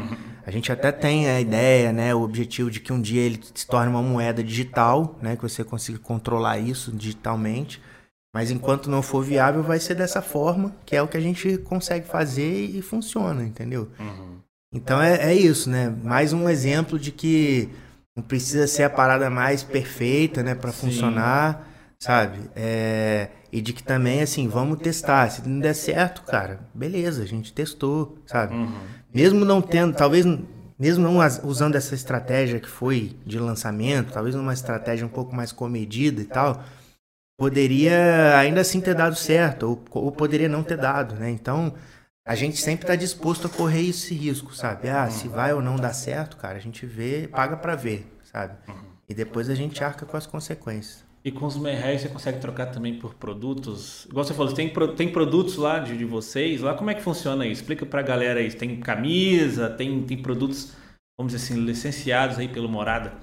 Então, a gente já teve, né, cara? A gente lançou em 2000, que foi também uma outra coisa legal, que foi assim, a gente tinha uma camisa, que era o uniforme da- das pessoas trabalhar, é, que estava escrito Casa de Sentimentos Bons, né? Que remete ao verso da música e tal. E aí vários clientes começaram a manifestar desejo de compra dessa camisa. Uhum. E aí a gente falou, pô, tem gente querendo comprar, então eu vou que eu tô Demanda querendo vender, oferta, né? Exatamente. E aí a gente lançou, cara, uma coleção de camisas, que é essa, inclusive, que eu tô vestindo aqui, ó. Uma delas. Minha vida é um litro aberto. Minha vida é um litro aberto. e. E aí a gente lançou uma coleção, vendeu pra caramba, sabe? Super bem quando a gente lançou. É... E aí depois, logo depois veio a Copa do Mundo, né? Isso foi no final de 2017, aí no, no metade de 18 veio a, a nossa primeira Copa até então, primeira e única até hoje, que foi um sucesso também pra gente, casa lotada todos os dias, jogos eram de manhã, 8 da manhã e a casa cheia. E, a gente lançou uma coleção de camisas para a Copa, né? Uhum. É, a masculina, por exemplo, masculina não, é, é tinha para tanto para homem quanto para mulher as, eram as mesmas frases, eu acho. A gente tinha uma joguem como bebemos, tinha uma gosto de boteca de cerveja de garrafa, que essa música estava bem alta na época. E, e essas camisas, cara, esgotaram três vezes, assim. A gente precisou fazer três remessas diferentes. Só que aí, desde então, a gente deu uma segurada nesse projeto que a gente estava tendo algum, muito problema com fornecedor, sabe? Uhum. A gente chegou a fazer até algumas viagens para outras cidades para poder tentar desenvolver um fornecedor com um custo mais acessível. Mas por hora tá, tá parada essa ideia, mas ela não morreu não. Mas os merréis, assim, às vezes a gente faz eventualmente ação, é tipo, ah, hoje o produto tal tá valendo tantos merréis. Aí você consegue comprar um produto do nosso cardápio com merréis, uhum. entendeu? Uhum. Entendi. Normalmente, cara, isso também é uma ótima maneira de fazer o seguinte: você tá com algum produto que tá com estoque alto, por exemplo, e que tem perecibilidade alta, porra, se você não der um jeito de escoar esse produto, né, pode ter um grande desperdício. Então, os, ah, ou alguma bebida, por exemplo, que esteja próximo do prazo de validade, né? Então, os merréis, eles funcionam muito também nessa uhum. dinâmica, né? Pô, ah, hoje o produto tal tá por tantos merréis. Então, é uma maneira de você ah. escoar aquilo, né? de você dar giro no teu estoque e, e o cliente nem gasta dinheiro, né? Tá gastando só, só os merréis que ele já tem guardado. Entendi. Achei que eu achei que não tinha algo volátil, ou seja, você coloca o, produto no valor de merréis que vocês querem de acordo com o que vocês querem que gira, né? É, ele tem o valor, né? O, o, o tem o valor estabelecido do dia, uhum. mas nada impede que nós façamos essas ações pontuais. Entendi. Entendeu? Ele fica ainda até mais, mais atrativo, estratégico né? e é. atrativo, é. né? Os merréis, assim, até a gente conseguiu também, por conta dessa ideia dos merréis, fomos convidados também a fazer uma reportagem na TV. A gente já fez algumas vezes, assim, uhum. sempre fruto de algo que a gente fez, assim, de diferente, sabe? Que a gente criou. Uhum. Que é muito legal também, né? Que é um, também é uma certa forma de reconhecimento, de validação também disso que a gente fez, né? Sim, sim, sim. É, provavelmente se, for, se, você for ficar contando as ações que vocês fizeram em cinco anos, gente ficar aqui até amanhã, né, é, cara? Porque tem muita coisa, cara. Tem muita coisa, tem. pelo que eu vejo, e muita coisa maneira. Porque eu vejo que você fala com uma simplicidade, mas, cara, para quem é da área, eu sou da área, a gente sabe que não é simples colocar isso funcionando. A gente sabe uhum. que não é simples a ideia, igual eu te falei, a ideia é chegar até a ideia virar é, é, um produto, ou a ideia virar né, uma ação tem um delay muito grande, cara. É muito Verdade. difícil isso, entendeu? E, e, eu vejo que vocês, ah, pô, eu vi a ideia e pô, vamos colocar no ar o negócio, entendeu? É um negócio assim, bem, bem maluco mesmo, assim. Eu te falei, me impressionou, sabe, isso. E... É, o legal, né, cara, que eu acho que é até o fato de eu estar aqui, né, que foi uma sugestão de, de alguém, né, que acompanha o canal de vocês. Uhum muito possivelmente foi alguém que admira também essas ações, né, que a gente fez já ao longo dos anos e falou assim, pô, vocês precisam ouvir, né, o que esses caras têm para falar e tal, porque realmente assim, a gente a gente é muito entusiasmado assim, sabe? Uhum. E isso cada vez que a gente faz algo de, dessa forma aí que a gente vê o resultado disso, às vezes como eu falei, né, nem o resultado comercial, sabe, mas a maneira com que isso atinge as pessoas, afeta as pessoas, nos motiva muito também, sabe? E a gente é, também, igual eu falei, né? Pô, a gente tem vários posicionamentos sociais, sabe? A gente trabalha com vários parceiros. Aqui, por exemplo, em Volta Redonda, nós somos os pioneiros a se associar a um projeto que era embrionário, assim, tava, porra, tava nascendo, sabe? A gente incentivou e apoiou e fomos os primeiros clientes dele, que é um projeto de reciclagem de, de lixo orgânico, né? Então, uhum Hoje em dia ele já conseguiu mais, mais clientes, sabe? Ganhou mais visibilidade, mas é, nós, ele pegava os resíduos ali que eram do nosso processo, né? os resíduos orgânicos, restos de fruta, de legumes e tal, levava lá para a locação dele, fazia a, a, a compostagem desses resíduos e nos devolvia isso em adubo, né? Então a gente usa, por exemplo, hoje a gente tem vários pacotinhos lá de adubo e tal que é proveniente do resíduo do nosso processo. A gente usa isso às vezes para fazer alguma ação comercial. Por exemplo, essa semana que passou, teve o Dia Mundial da Terra, né, do planeta Terra. Então uhum. a gente fez um vídeo, né, a gente foi lá nesse nesse parceiro, mostrou todo o processo, sabe, de como ele faz para trabalhar os resíduos e tal. E a gente mandou junto dos nossos pedidos do delivery para todos os nossos clientes um adubo como brinde mesmo, né, que é para re, re, reforçar isso, né, a importância da gente cuidar do planeta e tal. E é bacana que também é um negócio que é resíduo do nosso processo, né? Uhum. De um produto que às vezes você mesmo consumiu, né? Aquilo tá voltando para você de alguma forma. Tem o lance do pote, que você devolve o pote a cada devolução você ganha dois merréis, né? Então é um incentivo também para você devolver. A gente já teve um, um, episódio de uma cliente que devolveu 30 potes que tinha em casa. Ela mandou pelo motoboy assim: ah, toma, pô, 30 potes. Então, a gente é mesmo assim, cara, um apanhadinho de muita coisa, sabe? Mas que tudo isso vai compondo, né, cara, o conceito do negócio. É gera valor, né? E, uhum. e, fortalece, nos posiciona sempre, cada vez mais, né? Então, são todas as ações que acabam de alguma maneira é, afetando diretamente a marca, uhum. né? Eu acho que é importante eu falar também aqui que a gente não se conhecia até hoje. Não, é. Né? A gente, vez, né? primeira vez que a gente está conversando, isso é legal falar para as pessoas para falar que ah, já se conhecia, não, não se conhecia. E ao meu ver, assim, vocês têm muito mais do que um bar, muito mais que um restaurante, né? Vocês realmente têm uma marca que, igual você falou, que tem valores, tem toda uma questão assim do marketing é, altíssimo, um nível altíssimo, que, que proporciona vocês praticamente a criar novos produtos, a ter ideias e colocar essas ideias no ar. Porque vocês têm uma marca que ela é muito além né, do, do, de só o bar, de só o né, o restaurante, a, a, se vocês quiserem fazer uma ação amanhã que não envolva, que não envolva a questão da, da, do bar em si, vocês podem usar o mesmo. Isso é muito legal, né? É, igual eu te falei, eu, é, eu vejo que as empresas, muitas empresas, não têm essa noção e essa sensibilidade de entender isso que eu tenho, por exemplo, hoje, vou, vou falar aqui, dar um exemplo qualquer. Uma Clínica médica. Essa clínica médica vai poder estar fazendo ações X, ações Y. Por quê? Porque é mais robótico. Eu tenho uma lanchonete, uma lanchonete que vende, sei lá, é só tapioca. E, e aí, eu, eu, consigo fazer ações diferenciadas, eu consigo. E às vezes não. Consigo lançar uma camisa da minha lanchonete falando, ah, tapioca é muito bom. Às vezes a pessoa não vai conseguir chegar nesse parâmetro, porque tem que fazer o quê?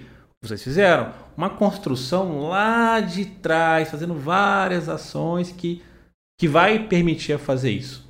Né? Eu acho que é basicamente Eu queria que você desse aí uma, uma dica para a galera nesse sentido. Como que ela consegue começar a... Que a ideia vire ação. Colocar isso no ar em termos de, de ações de marketing para a lanchonete, para o restaurante, para o, o bar, que seja. Dá uma dica legal para o pessoal aí. O que, que você acha que Ó, eu fiz, eu fiz isso. Você já deu uma porrada de dica, mas dá uma outra aí boa aí pra gente finalizar. O que que, que que você acha que os três sócios, na verdade, né, fizeram nesse... Vamos supor assim, apareceu uma ideia agora. O que, que vocês acham? Como que vocês se reúnem? Como que vocês veem que essa ideia é viável ou não? Cara, eu acho que a viabilidade, né, é, a gente muito, a gente tende a associar a viabilidade muito à questão financeira, né? Uhum. É, normalmente é a primeira associação que a gente faz, né? Ah, se a gente vai ter recurso para poder fazer, né? E aí, eu acho que muitas das vezes quando a gente leva para esse caminho, é, às vezes a gente já deixa de, de seguir naquela ideia, né? Uhum. Por causa desse entrave, né? Então eu acho que talvez a primeira dica, né, é, seria pensar é, além disso, né, além da questão financeira, né, usando e aí mais uma vez, né, você se forçando a pensar em soluções, sabe, para que você consiga executar aquela ideia que você teve, que não necessariamente envolva um investimento muito alto, né, uhum. tentar de alguma maneira, simplificar aquela ideia, né? Pô, como eu dei o exemplo, tipo, a gente foi lá e comprou o brinquedinho de R$1,99, sabe? Uhum. Pô, e, e outra dica, né, pegando esse gancho, é a gente tende, né, a. a como é que fala? É, a gente sabota as nossas próprias ideias, né? Menospreza as nossas próprias ideias, porque a gente acha às vezes que é uma ideia idiota, né? Sim. Fala assim, ah, cara, não vou fazer isso porque, porra, onde. Tipo, quando você pensar assim, ah, vou mandar pega a vareta para casa das pessoas. Se você fosse analisar a ideia na essência, não é uma Sim. ideia maneira, né? Se você for pegar só a ideia solta, sabe? Há uma autossabotagem, às vezes, da ideia e tal, assim, sem você analisar, às vezes, ela, né? Exato. A gente, a gente, na verdade, né, cara, ao longo da nossa. da- do nosso processo educacional, inclusive, a gente é conduzido a isso, né? Por Uhum. exemplo, quando você tá dentro de sala de aula, quando você é mais novo e tal. E aí, pô, às vezes, muitas das vezes você quer dar uma opinião, fazer algum comentário sobre aquilo que você tá assistindo ali na aula e você fica com vergonha de sofrer uma opressão dos outros, né? De ser Uhum. ridicularizado na frente de todo mundo. E o nosso sistema, ele acaba reforçando isso, né? Porque se você às vezes dá uma ideia que é considerada como boba, imatura, idiota e tal, você é ridicularizado por isso. Você fica com vergonha de, de, de manifestar suas ideias, né? Então, eu acho que a gente acaba herdando isso pro resto da vida, assim, sabe? A gente Uhum. deixa de manifestar muitas das vezes a nossa opinião é, por achar que ela é uma opinião ou uma ideia idiota, assim, sabe? De, de pouco valor, né? Quando na verdade, às vezes, se você se permitir, né, não, não julgar a ideia, eu acho que aí é talvez uma coisa que nós sócios fazemos hoje em dia muito bem. É, qualquer ideia que venha, que surja, a gente nunca julga a ideia, sabe? É como ruim, nunca é, critica a ideia, sabe? A gente sempre discorre sobre ela. Uhum. Porque às vezes de uma ideia boba, ela vai sendo lapidada e tal, e a gente. É meio até clichê falar isso, mas é verdade, né? Porque eu sou prova prática, viva disso, de que funciona. É, então, às vezes, você se permitir, né, trazer uma ideia boba, sabe, numa sala de reunião, onde você tá ali com o seu sócio ou com, com a tua equipe. Fala, pô, velho, fala o que você tiver pra falar aí, sabe? É, não fica com vergonha, porque aqui ninguém vai te oprimir, ninguém vai te ridicularizar, ninguém Uhum. vai menosprezar a tua ideia, entendeu? Então acho que isso é muito importante. E aí, partindo disso, né, você já começa a desconstruir também essa, essa necessidade né, de, da viabilidade ser financeira, porque quando você se permite falar qualquer coisa, não necessariamente aquilo vai ter algum custo, né? Porque muitas das vezes quando a gente pensa em ideia, a gente associa, ah, pô, vou ter que investir alguma coisa para fazer isso. Quando você dá uma ideia muito idiota, às vezes é uma coisa que não requer investimento nenhum, né? É. E, e isso pode, de alguma maneira, ser positivo lá na frente.